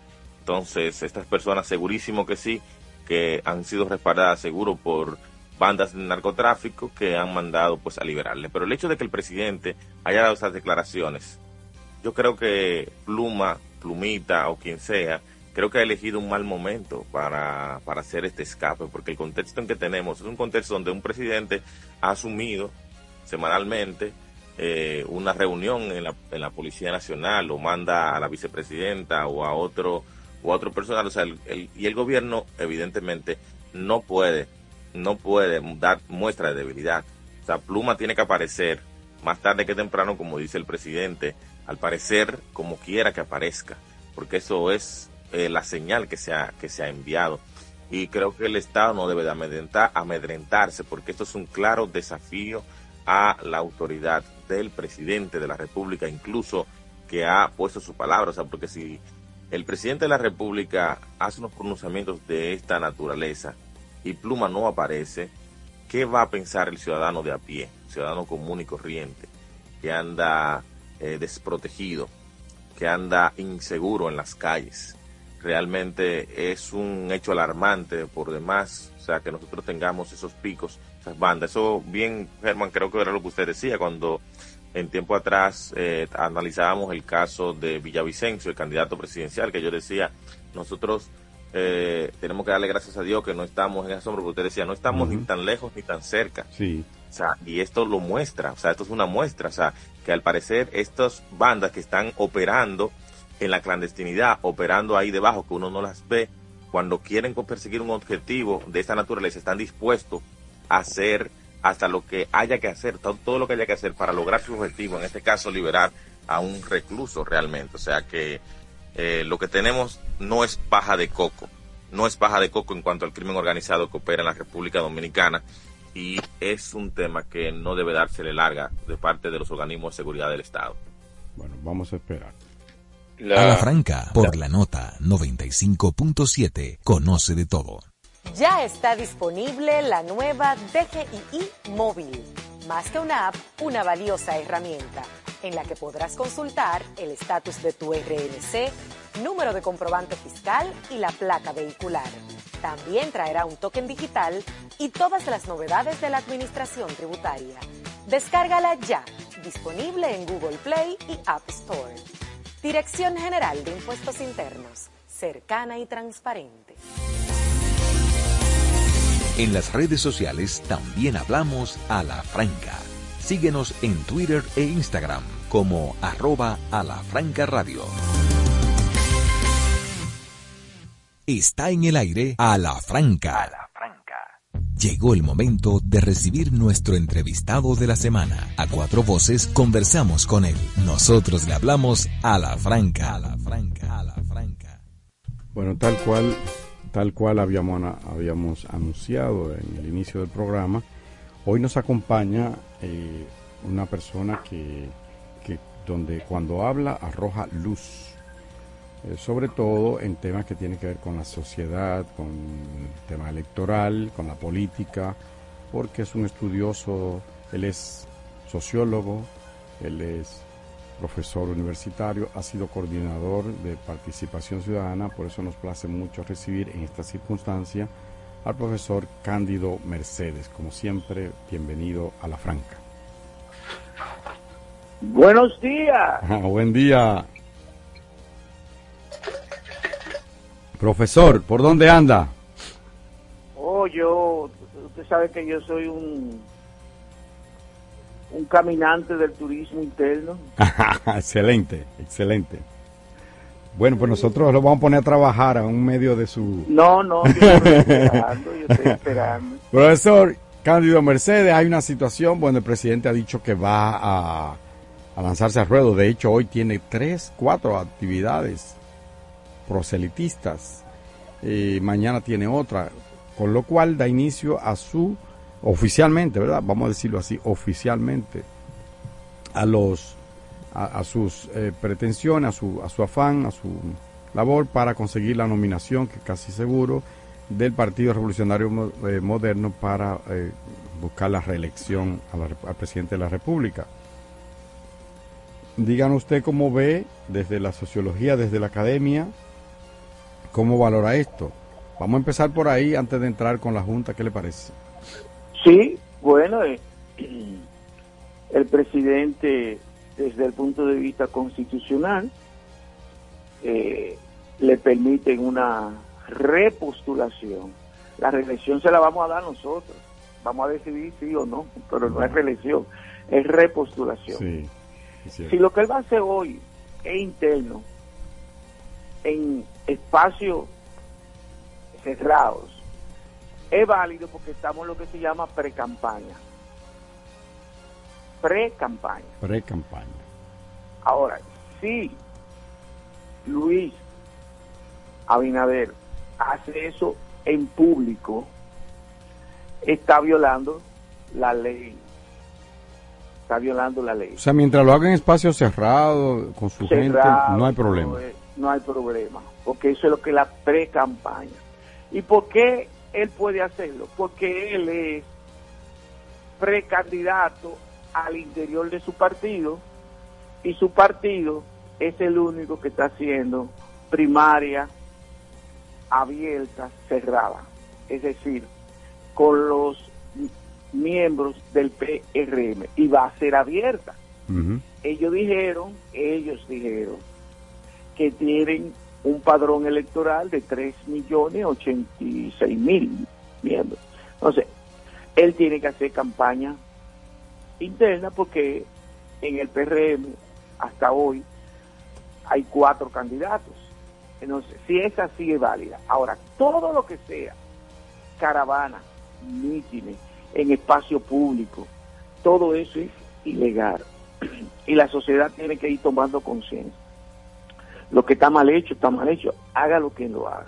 Claro. Y no importa la jerarquía. Es más, mientras más jerarquía tiene un ser humano, más responsabilidad social tiene frente a la sociedad.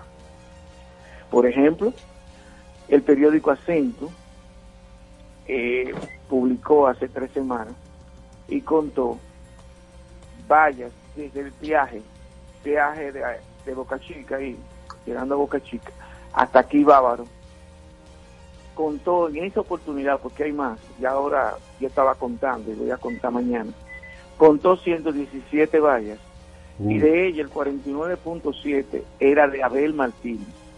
la mitad, para él solo. Para que lo entiendan, Wow. es que tenemos que decir la verdad y lo vamos a, y lo vamos a decir en todo el territorio nacional. ¿eh? Vamos a contabilizar todas las vallas que hay en el país entero. Usted sabe, profesor, que hay un el programa Apuntes de las colegas Susana Flete y Danira Caminero, que está antes de A la Franca, aquí los sábados. Sí. Decía Danira, eh, pero ya lo que falta es un mes para la, para, para la campaña propiamente, aunque yo creo que no, que es para la para las no, primarias, no. para las primarias No, en sí la precampaña es hasta octubre. Acuérdense que en octubre está Ajá. la primaria del PRM. Exacto, seis Pero ¿qué ocurre? Que falta otra proclama. Es la proclama de la campaña. Y va a depender de la Junta si lo hacen en ¿Cuándo, hacen. ¿Cuándo deben comenzar las campañas? Porque aquí... La campaña meses. propiamente tal, porque ahí hay que decirle a la gente. Sí. Pre-campaña es una cosa y campaña es otra. En la campaña, la Junta no puede limitar a los partidos políticos en, el en la caravana, en los mítines, en las vallas, en visibilizarlos en los medios de comunicación, ya sea radio, televisión, periódico.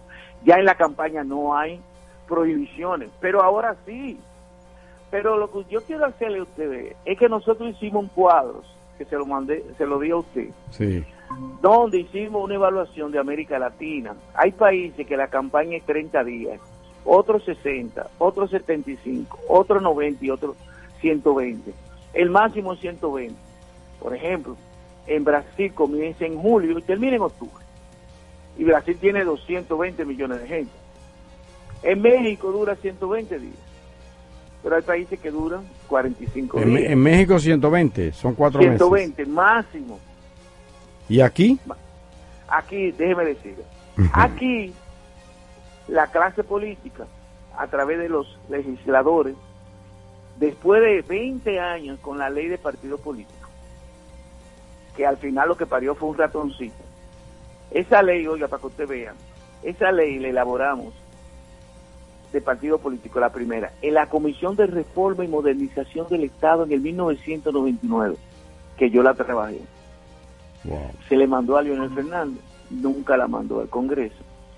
Y luego Liceló Marte de Barrio las introdujo en el 2002 la ley de partido político. En el 2002. Oiga, después de eso, sometieron ocho anteproyectos distintos. Finalmente fue en el 2018. Esos legisladores del 2018 se inventaron una nueva categoría que no existe en América Latina, en ningún país. La categoría de pre-campaña. Y hay una parte que llama previa a la pre-campaña, para que ustedes entiendan lo que tenemos de clase política en este país. Ellos metieron la pre-campaña.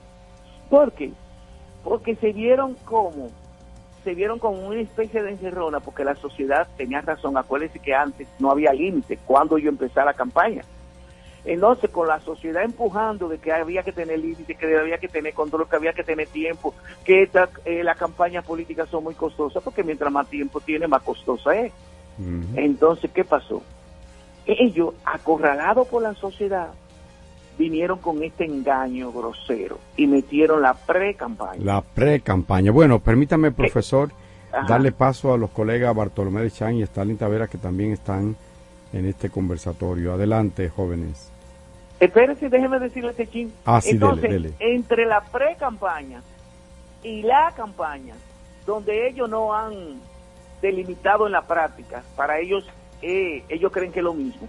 Ujú. Dura 10 meses y 15 días. ¿Cuánto? ¿Cuánto? 10 meses y 15 días. Tre- Oficialmente, entre comillas. 315 Porque, días. eh, 10 meses y 15 días, mientras el, el máximo es 120 días en América Latina, de algunos países. El promedio en América Latina de campaña, oigan eso, díganlo duro, es 68 días. 68, sí. 68 el promedio de América Latina, aquí es 10 meses. Y eso es lo que yo he llamado, que la clase política nuestra es grande en las cosas pequeñas y muy pequeña en las cosas grandes. Es es decir, que es decir con- que en términos prácticos era como si no hubiese habido cambios en ese sentido, o sea, Como, simplemente exacto, la gente que- se quejaba de la gente se quejaba de una campaña muy larga, bueno, vamos a ponerte una campaña más corta, pero igual sigue siendo larga bajo esos sofismos de la Pero ¿qué pasa? Que ahora Todo. tenemos una ley. Antes del 2018 no teníamos y no podíamos eh, exigirle. Ellos podían hacer merced a su conciencia, que no la tienen. Pero ahora tenemos que exigirle. Hay una ley y hay que cumplirla. Bueno, profesor, importa quién pero sea. hay, hay de, de, de hecho un desafío, los, o un desafío, no, hay un enfrentamiento. Los partidos de la Liberación Dominicana y Fuerza del Pueblo y PRD dicen que no, que la Junta está violando, que favorece al PRM, que ellos van a seguir, No, que, no, la- no. que, la Miren que lo constitu- que que el Constitucional le ha dado ganancia de causa y que... aclárenos no, usted un poquito de eso. Todo eso es mentira. Mire, lo que pasa es que la clase política aplica mucho lo que se llama el tigueraje. Acuérdense que en octubre del otro año, PLD hizo una famosa consulta, entre comillas, que fue una primaria. La Junta no pudo eh, morderlo porque una consulta. Pero en el fondo todos sabemos que eso fue una primaria. Y le salió muy bien, le salió muy y bien. le salió bien. A los 15 días, Abel Martínez nombró su, su comité de campaña Sí. y su jefe de campaña. O sea que, que sí era, quiere decir que o fue sí una que sí primaria. era una primaria. Eso es tigueraje, ¿ves? Ese vacío legal que ellos no lo pusieron le permitió hacer esa, esa trapisonda. Ok. Entonces, ¿por qué el PLD hizo eso? Porque ellos decían que, bueno, que se sabía quién era el candidato de Fuerza del Pueblo, se sabía quién iba a ganar la, la primaria del PRM, que es Abinadel, y que por lo tanto esos dos partidos grandes ya tenían definido sus candidatos y que ellos tenían que definirlo con anticipación y por, y por eso buscaron el bajadero, ¿eh? los, el atajo, eso se llama atajo, y hicieron su campa- eh, primaria antes. Ahora bien, cuando tú eres presidente de la República, eso tiene su ventaja y su desventaja. Si Abinadel habla mañana, el lunes, el martes o el miércoles, él va a salir en toda la prensa porque él es el presidente de la República. Sí, eso decíamos. Esa es una ventaja, pero tiene la desventaja al mismo tiempo que el presidente. Y lo bueno y lo malo que él haga va a impactar en la población, en los votantes. Sí, pero lleva ventaja más que nada. Que bueno, pero eso es coincidencia histórica. Porque tú tengas, tú en ese momento ser el presidente, tú no puedes decir, es que él lleva ventaja. No, ahí lo que hay es que aplicar la ley. Por ejemplo, si Biden va como candidato, finalmente. Cuando Biden vaya a China, a la India, el mundo entero va a poner a Biden. Sí. Ah, porque Biden no puede ir a China o a la India porque él, es- él tiene ventaja entonces sobre el loco Trump. Bueno, eso es su condición de presidente. Ventaja y desventaja. Pero por eso tú no puedes decir, bueno, como Biden va a China y a la India, vamos a prohibirle que él vaya a China a la India. Que no puede hacer eso. Es cierto, pero en cuanto al uso de los recursos del Estado, ¿qué- Ahí es es que ustedes, como parte de la sociedad civil, tenemos que hacer un esfuerzo ciclopio, como lo están haciendo organizaciones de la sociedad civil, de visibilizar, ver si el presupuesto aumenta, ver si el presupuesto de publicidad aumenta, eh, ver si la nómina pública aumenta, ¿eh? ver si hay gente con camiones y carros, con placas oficiales que están haciendo campaña, ver si los funcionarios públicos al interior de, de, de, de- los edificios públicos están haciendo campaña y obligando a, a, a- empleados públicos a ir a, a, a un meeting. Todo eso tenemos que hacerlo como sociedad porque tenemos que cambiar. La sociedad tiene que cambiar. Ahora bien, lo que no puede hacer el PLD, Fuerza del Pueblo, es lo que están haciendo. Primero, una manipulación grosera. La sentencia del Tribunal Constitucional no anuló los ocho numerales del artículo 44 de la Ley 3318. La sentencia del Tribunal Constitucional anuló los artículos 4, 6 y 7. No así el 1, el 2, el 3, el 5 y el 8. Y sucede que el 1, el 2, el 3, el 5 y el 8 tienen que ver con la caravana, tienen que ver con la valla, tienen que ver con la exposición a los medios, que eso es lo que se le está prohibiendo. Eso fue una manipulación grosera, la posverdad, el fake news que usaron eh, eh, la gente, sobre todo de Fuerza del Pueblo. Y ya la Junta, en su resolución 5323, lo demostró. Lo otro fue el desaguisado tan inaudito que acaba de hacer con el voto salvado, que yo se lo mandé a usted, de una titular de la Junta Central Electoral. Eso es el disparate más grande. Ya esa señora ya yo no la voy a respetar porque qué formación es que tiene como abogada. Léanlo. Oigan, lo primero es el principio. Ningún juez, ni jurisdiccional ni administrativo, puede decidir sobre lo que la ley no decide. No puede decidir de una legislación que el legislador no ha tomado en cuenta. Esa señora dice en el artículo, hablando del artículo 78, numeral punto 8 de la ley 318, que ella aspira, quiere, desea que se aplique la igualdad, que sé yo, pero eh, eh, eh, la ley no lo dice. El legislador no contempló eso. Entonces tú no puedes ¿eh? hablar jurídicamente sobre algo que el legislador no contempló. Correcto. Y eso es ¿Qué va a pasar? inaudito ¿Qué va a pasar, profesor? ¿Qué va a pasar si mañana, bueno, han, han convocado a una, consulta con los partidos, la Junta consul, ha, ya ha llamado esa consulta. Una cumbre. ¿Eh? Una, Una cumbre, cumbre. una cumbre, correcto. Eh, ¿Qué va a pasar si los partidos mantienen su posición de, bueno, la- yo voy a hacer lo mire, que sea? Déjeme decirle, déjeme decirle algo, sociológicamente, porque se abusa de la palabra consenso. Ujú. Ok. Consenso no es que de los 35 partidos oficiales que hay actualmente reconocidos por la Junta, que 20 estén de acuerdo con la decisión A. Y porque son mayoría, la Junta tiene que acoger esa decisión, porque 20 dijeron que era A. No, el consenso de la Junta se construye en base a lo legal, a la legitimidad de esa, legalidad. No en base a ponerte de acuerdo porque X o Y partido no le conviene tal o cual decisión, pero esa decisión lo que tenemos que validar es si esa decisión es legal, si la Junta está actuando consono con los reglamentos y con la base legal que le da la constitución y el reglamento que ampara a ese importante órgano de regulación y supervisión de las elecciones. Entonces, los partidos políticos quieren avasallar, quieren atropellar, quieren quitarle la base de credibilidad y confianza que hasta ahora se ha ganado la Junta. Ya. Y nosotros, la Pero sociedad eso no puede permitir eso es peligroso para ellos mismos. es peligrosísimo. ¿Quiénes son los que están atentando contra la democracia? El PLD, Fuerza del Pueblo y el PRD en este momento. Y eso Correcto, es, es lo que usted decía más o menos en, en la ocasión anterior, tratar de minar esa credibilidad, esa confianza para descalificar el árbitro. Ah, va entendiendo, cuando tú, tú minas la credibilidad del árbitro, ya después tú puedes hacer lo que te dé la gana y luego justificar que tú perdiste porque Cándido Mercedes hizo esto y esto y esto, o Helman dijo esto y esto. No, porque esa es la naturaleza humana cuando no crece, que siempre trata de buscar ¿Percibe usted, profesor, que es un pat- eh, que es un yo, que es un pataleo a destiempo, adelantado?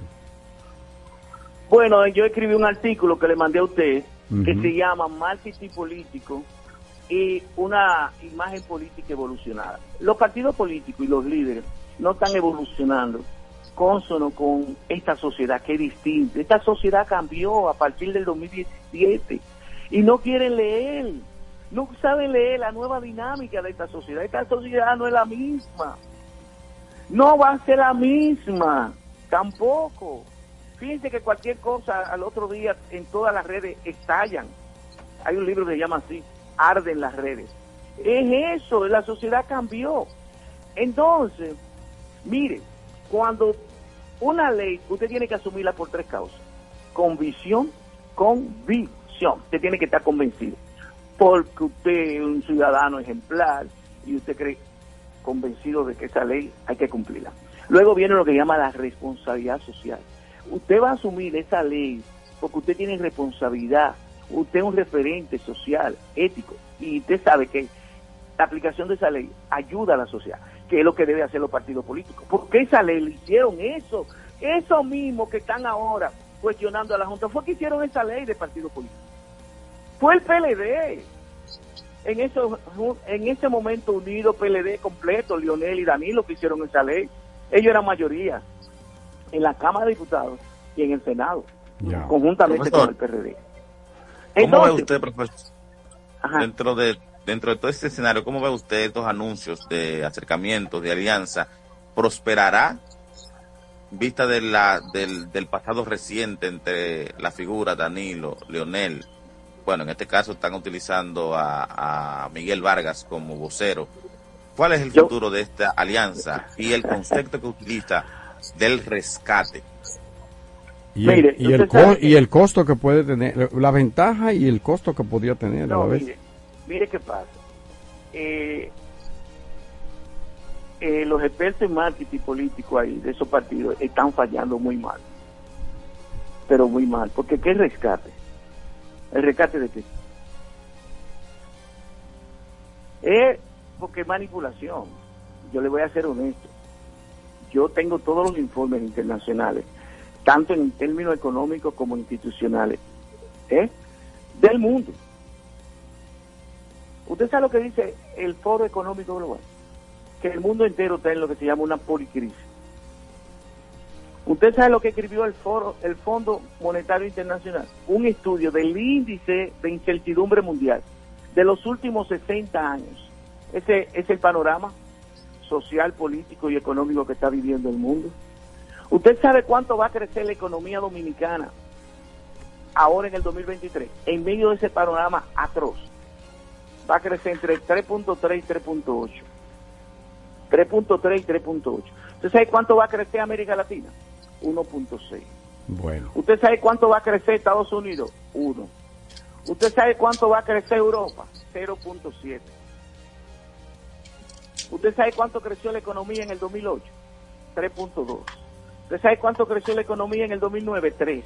Y en el 2008-2009, ¿qué pasó en el mundo? La crisis financiera internacional. Y nadie habló de rescate porque había una crisis internacional financiera que no era ni la décima parte de la crisis que estamos viviendo en el mundo. Entonces, ¿el rescate de qué? O sea, es una manipulación porque ellos saben eh, eh, eh, cómo anda el mundo y cómo República Dominicana parte de lo que estamos viviendo no es fruto de lo que estamos vi- viviendo, sino Bueno, es parte de la deuda social acumulada profunda. Bueno, profesor, la verdad es que no vamos a alcanzar la, el potencial de crecimiento, que es de más o menos 5 puntos del PIB, pero bueno, eh, ya usted ha dicho por qué. Vamos a invitarle a que nos acompañe en una próxima ocasión para hablar de, de, de esto, No, que, el lunes... espérese.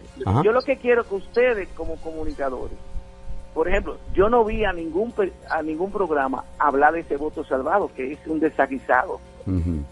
Esa señora, eh, por Dios, ¿qué fue lo que le pasó? ¿Qué, qué, le- qué Lean fue lo que dijo? ¿Qué fue lo que dijo de ella? mandar. Sí, yo yo le acabo vi. de mandar Sí. ese voto salvado y le acabo de mandar el análisis que hace de uno de los mejores abogados y que yo más confianza le tengo.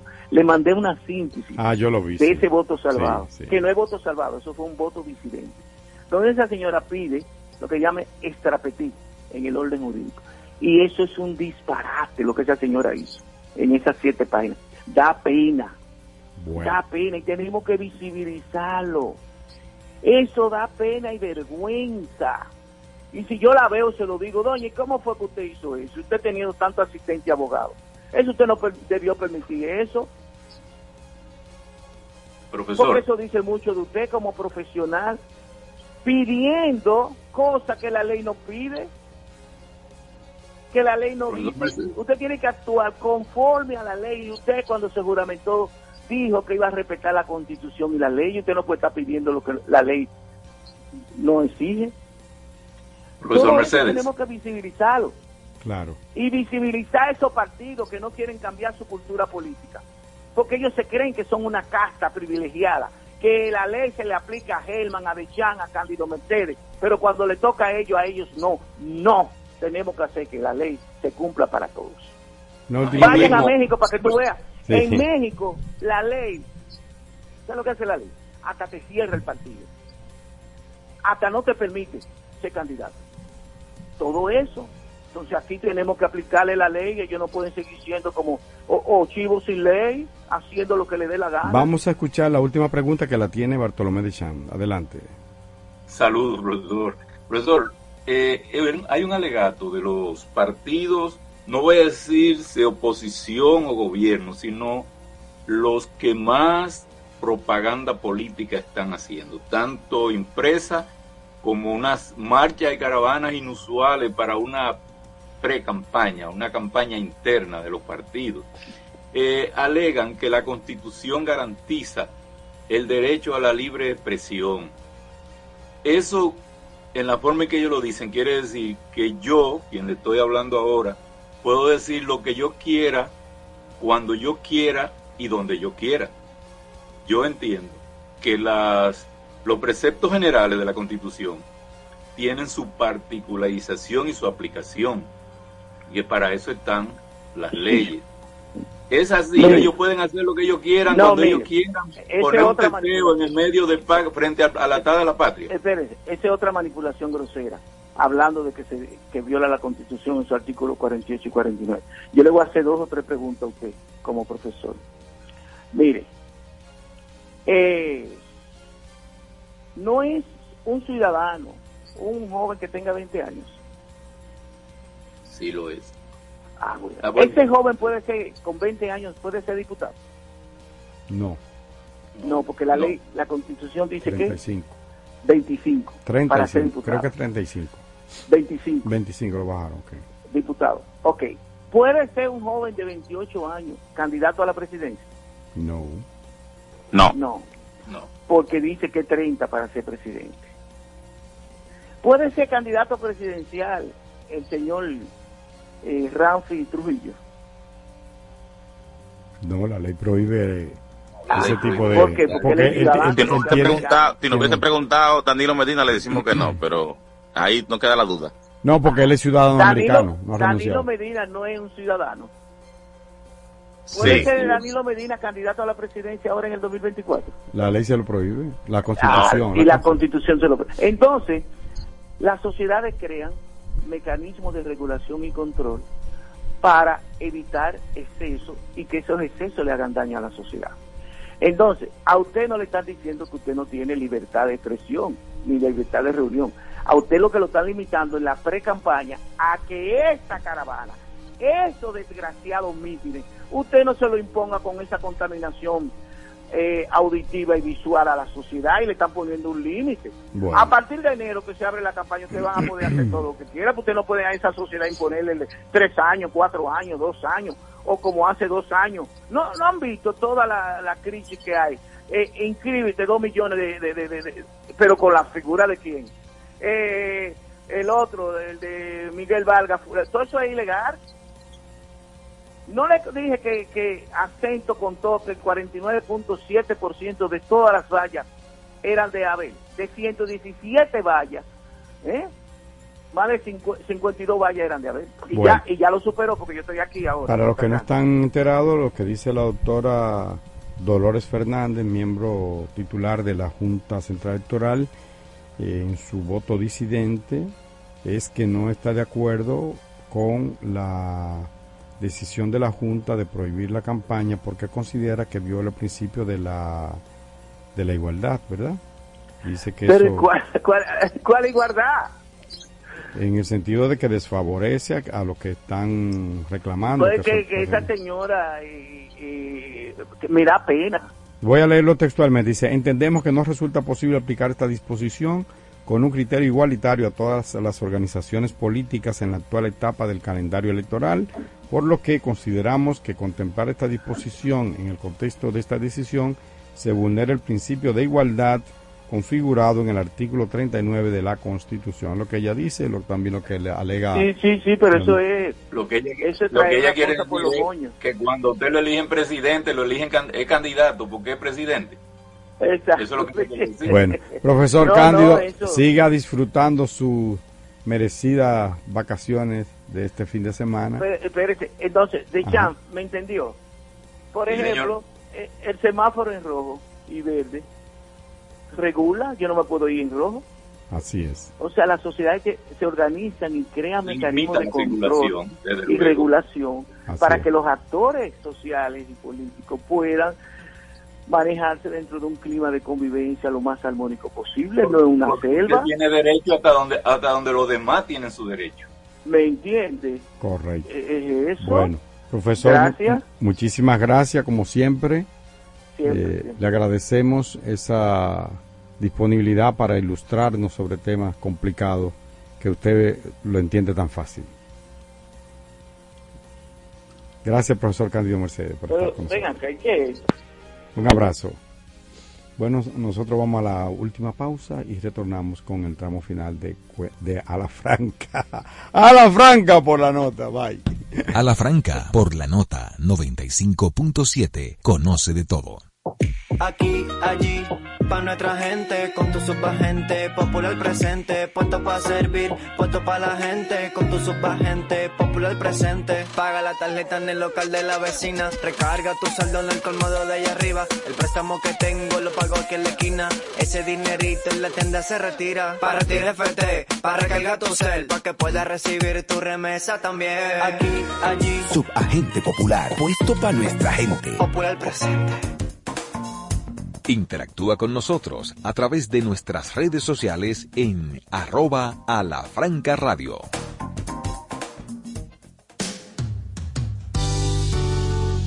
¿Sabes cuáles son los síntomas de la diabetes? ¿Conoces sus principales causas? Aprende todo sobre diabetes en Hospital de la Diabetes Radio.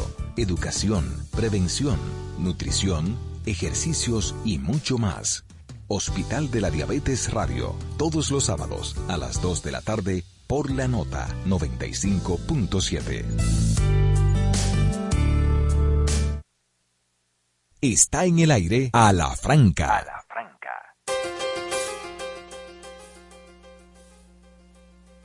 Bueno, estamos al aire. Don Bartolomé de Champs tiene un- una visión de lo que acontece en el mundo, qué está pasando con eh, fuera de la frontera dominicana. Adelante, de Champs. En África, un nuevo golpe de Estado en una ex colonia francesa vuelve a poner en el punto de mira la inestabilidad en el área francesa de África. En Gabón, el presidente gabonés, Ali Bongo, estaba a punto de extender sus 14 años en el poder, luego de que la comisión electoral lo declarara vencedor, prolongando los 55 años de mandato de su familia en ese país. Este presidente es un aliado de Francia, quien, eh, quien tuvo a Gabón como colonia, pero la ha dejado siempre bajo la dirección de personal, de autoridades que le responden. Estos países con grandes recursos naturales, verdaderos paraísos, como el caso de Gabón, tienen una situación donde la gran mayoría de la población pasa un hambre extrema, pasa necesidades extremas, porque unos cuantos de, eh, dirigentes junto con Francia se apropian de los resultados de esta riqueza. Poco antes, la semana anterior, en Níger, los soldados en una ex colonia también francesa desalojaron del poder al presidente Mohamed Bazoum y en los dos casos se ha, ha habido júbilo en las calles. Igual que en Gabón, la gente se tira a la calle, lo que da una idea del descontento existente hacia los gobiernos proclamados por las comisiones electorales correspondientes. Esto plantea una situación nueva en Francia, en África, donde países como Malí y Burkina Faso se han adelantado a, decir, a apoyar el caso de Níger, diciendo que cualquier intervención en Níger los involucra, cualquier intervención militar en Níger los involucra. Esto va cambiando un poco la situación del mapa africano, de donde han salido una gran cantidad de las riquezas que ostentan países, sobre todo europeos, que fueron quienes se distribuyeron el continente apoyándose en su superioridad militar en, eh, hace unos tres siglos. Hoy quedan las colonias, las seis colonias inglesas, en las cuales se llegó a algunos acuerdos, donde el gobierno inglés mantiene eh, la relación a través de su mancomunidad, pero en el caso francés la imposición era más grosera. Se suicidó en esta semana un general pinochetista de los acusados, condenados por la muerte del cantautor Víctor Jara, cuando el golpe de Estado de Pinochet. Cuando una brigada de los derechos humanos de la policía, de la Policía de Investigaciones, presentaron a la vivienda del brigadier, eh, pues es para notificarle la condena. Hernán Ramírez Rurangue, eh, eh, perdón, Hernán Chacón Soto se disparó perdiendo la vida.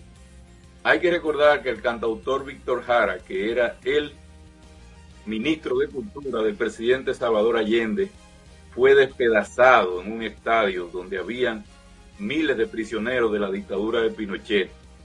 Se cuenta que fue despedazado y así fue como fue asesinado, cortándole las manos originalmente y afortunadamente este crimen no perimió y se condenó a los generales Hernán Ramírez Ruranch, Orlani Mena y ahora Hernán Chacón Soto.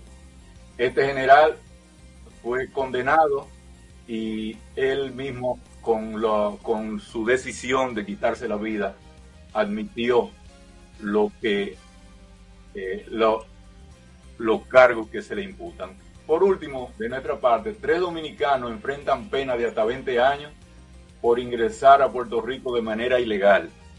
Nos preguntaremos por qué a esto le pueden llegar a sufrir pena de 20 años y una, y una multa de 250 mil pesos, es el tope, porque esos dominicanos ya fueron deportados antes de Puerto Rico y ahora se le enfrenta se le, eh, se le presentan cargos, eh, de, donde de ser declarado culpable se le impondría una pena, ya no serían deportados esta vez. Hay que tener en cuenta que mucha gente de nuestro país sale hacia Puerto Rico en la Yola y al fracasar han retornado, pero si son apresados entonces ya el procedimiento no es la deportación, sino que va a enfrentar un tribunal. Es el caso de esos tres dominicanos. Bueno, y Sherman y Bartolomé, así cambiando un poco drástico y hablando de Puerto Rico, déjame defender a nuestro compañero Carlos Rodríguez eh, con el tema deportivo. Claro. Eh, la principal nota deportiva realmente. Ayer, lamentablemente, la República Dominicana perdió frente a Puerto Rico, perdió su primer partido en el Mundial eh, de Baloncesto, 97 por 102, ganó 102 por 97 Puerto Rico frente a la República Dominicana. La eterna rivalidad nos pone, eh, bueno, no, no, nos dan de frente los Un partidazo, un partidazo. Yo lo vi en la etapa final y, y wow, estábamos perdiendo, bueno, no, del segundo, tercer tie- segundo tiempo, estábamos perdiendo, luego recuperamos, perdiendo por, como casi por 15, ¿no era? O 12 puntos, no sé. Yo lo encontré y, y después empatamos y cuando pasamos el segundo tiempo ya estábamos 45-45. O sea Sí, que- eh, hubo, hubo unas fluctuaciones en todos los, Sí. en todos los tiempos realmente. Un partido muy interesante que al final terminó con esta ventaja de Puerto Rico con cinco puntos por encima de República Dominicana en este mundial que se disputa en Filipinas, Japón e Indonesia. Ahora el, bueno, realmente el posicionamiento se encuentra eh, República Dominicana está empatado con Serbia en, en los primeros lugares con tres juegos ganados y uno perdido. Eh, Italia y Puerto Rico están empatados también en la segunda posición, igualmente con ellos en su caso con tres eh, con 3-1. Bueno, al parecer, básicamente no, el tablero está alineado justamente así mismo. 3-1, todos los países que están compitiendo en estas posiciones donde se encuentra Serbia, República Dominicana, Italia y Puerto Rico, que son el bloque que le, que le pertenece. Eh, este era un juego esperado por muchos, por la eterna rivalidad que existe entre los dos países en el ámbito deportivo, especialmente en el baloncesto.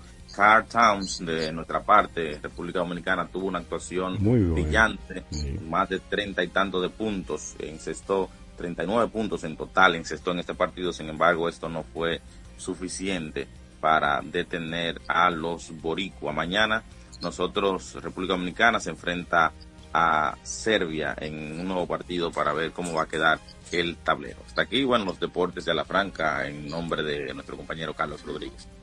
¿Cómo no? Bueno, ahí estuvo, excelente bateador, ¿cómo es? Eh, emergente. un abrazo a Car- Designado. Sí, un abrazo a Carlos Rodríguez. Señores, nosotros terminamos por el día de hoy. A la Franca les invitamos a que nos acompañen el próximo sábado a partir de las 8 de la mañana, cuando de nuevo estaremos por esta, la nota, la 95.7 FM. Eh, Bartolomé de Chams, Carlos Rodríguez Carvajal, Starling Taveras, la doctora Taría Flores y un servidor de ustedes, Germán Marte. Nos acompaña siempre, ¿verdad? Estaremos siempre con la compañía de Kennedy Bueno en los controles. Yo les dejo con este regalo a propósito de Víctor Jara, excelente cantautor chileno, con esta canción que en mis años mozos yo disfrutaba tanto y que me hacía como, qué sé yo, era como algo romántico para mí, a pesar de que es un tema que pone a pensar. Escúchenlo. Te recuerdo. la calle mojada, corriendo a la fábrica donde trabajaba Manuel.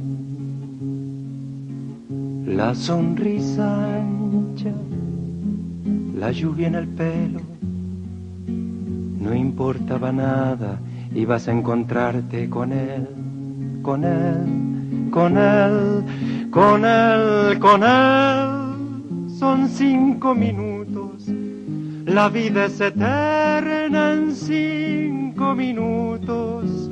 Suena la sirena de vuelta al trabajo y tú caminando lo iluminas todo los cinco minutos te hacen florecer te recuerdo amando la calle mojada corriendo a la fábrica donde trabajaba Manuel. La sonrisa ancha, la lluvia en el pelo, no importaba nada, ibas a encontrarte con él, con él, con él, con él, con él, que partió a la sierra que nunca hizo daño, que partió a la sierra y en cinco minutos quedó destrozado. Suena la sirena, de vuelta al trabajo, muchos no volvieron, tampoco Manuel. Te recuerdo, Amanda la calle mojada, corriendo a la fábrica donde trabajaba Manuel.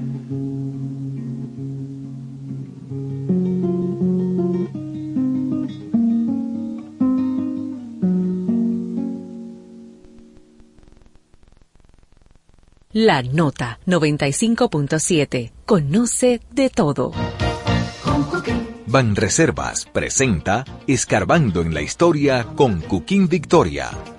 Jamaica fue el nombre que le dieron los ingleses a esa isla, cuyo nombre significa isla de agua y madera, que era como lo llamaban los aborígenes que vivían ahí. Felipe y Gaby dan fe del crecimiento de la construcción gracias a Banreservas. Lo mismo dicen Manolo, Conchita y toda la brigada por el apoyo que recibe la pelota.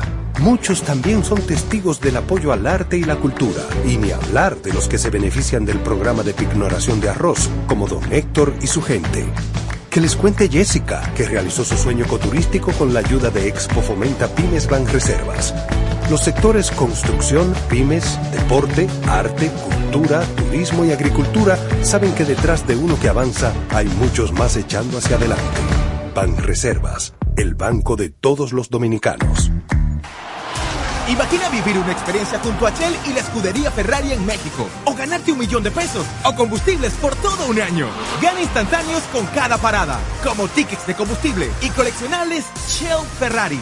Llegó la parada que te premia. Donde tú eliges qué ganar. Por cada mil pesos de consumo en combustible Shell para vehículos o 500 pesos para motores, obtienes un código por el que participas por uno de los grandes premios finales. Conoce más en la parada que te premia.shell.com.do. Ven pa' acá, nena. Tráeme tus huesos.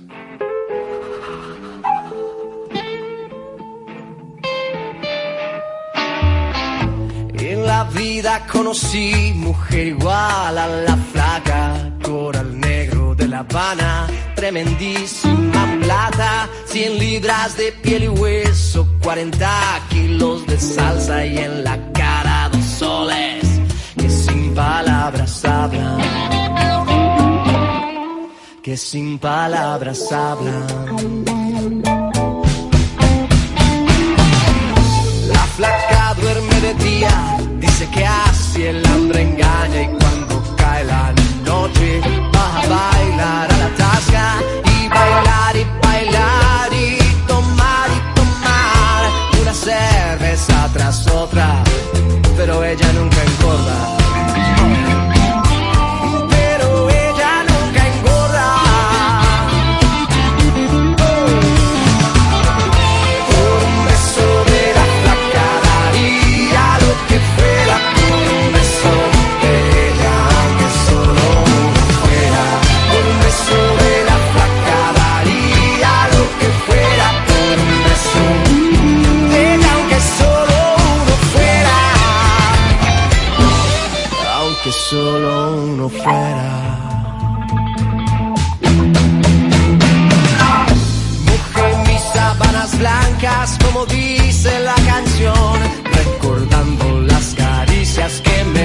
el primer día, enloquezco de ganas de dormir a su ladito, porque Dios que está flaco.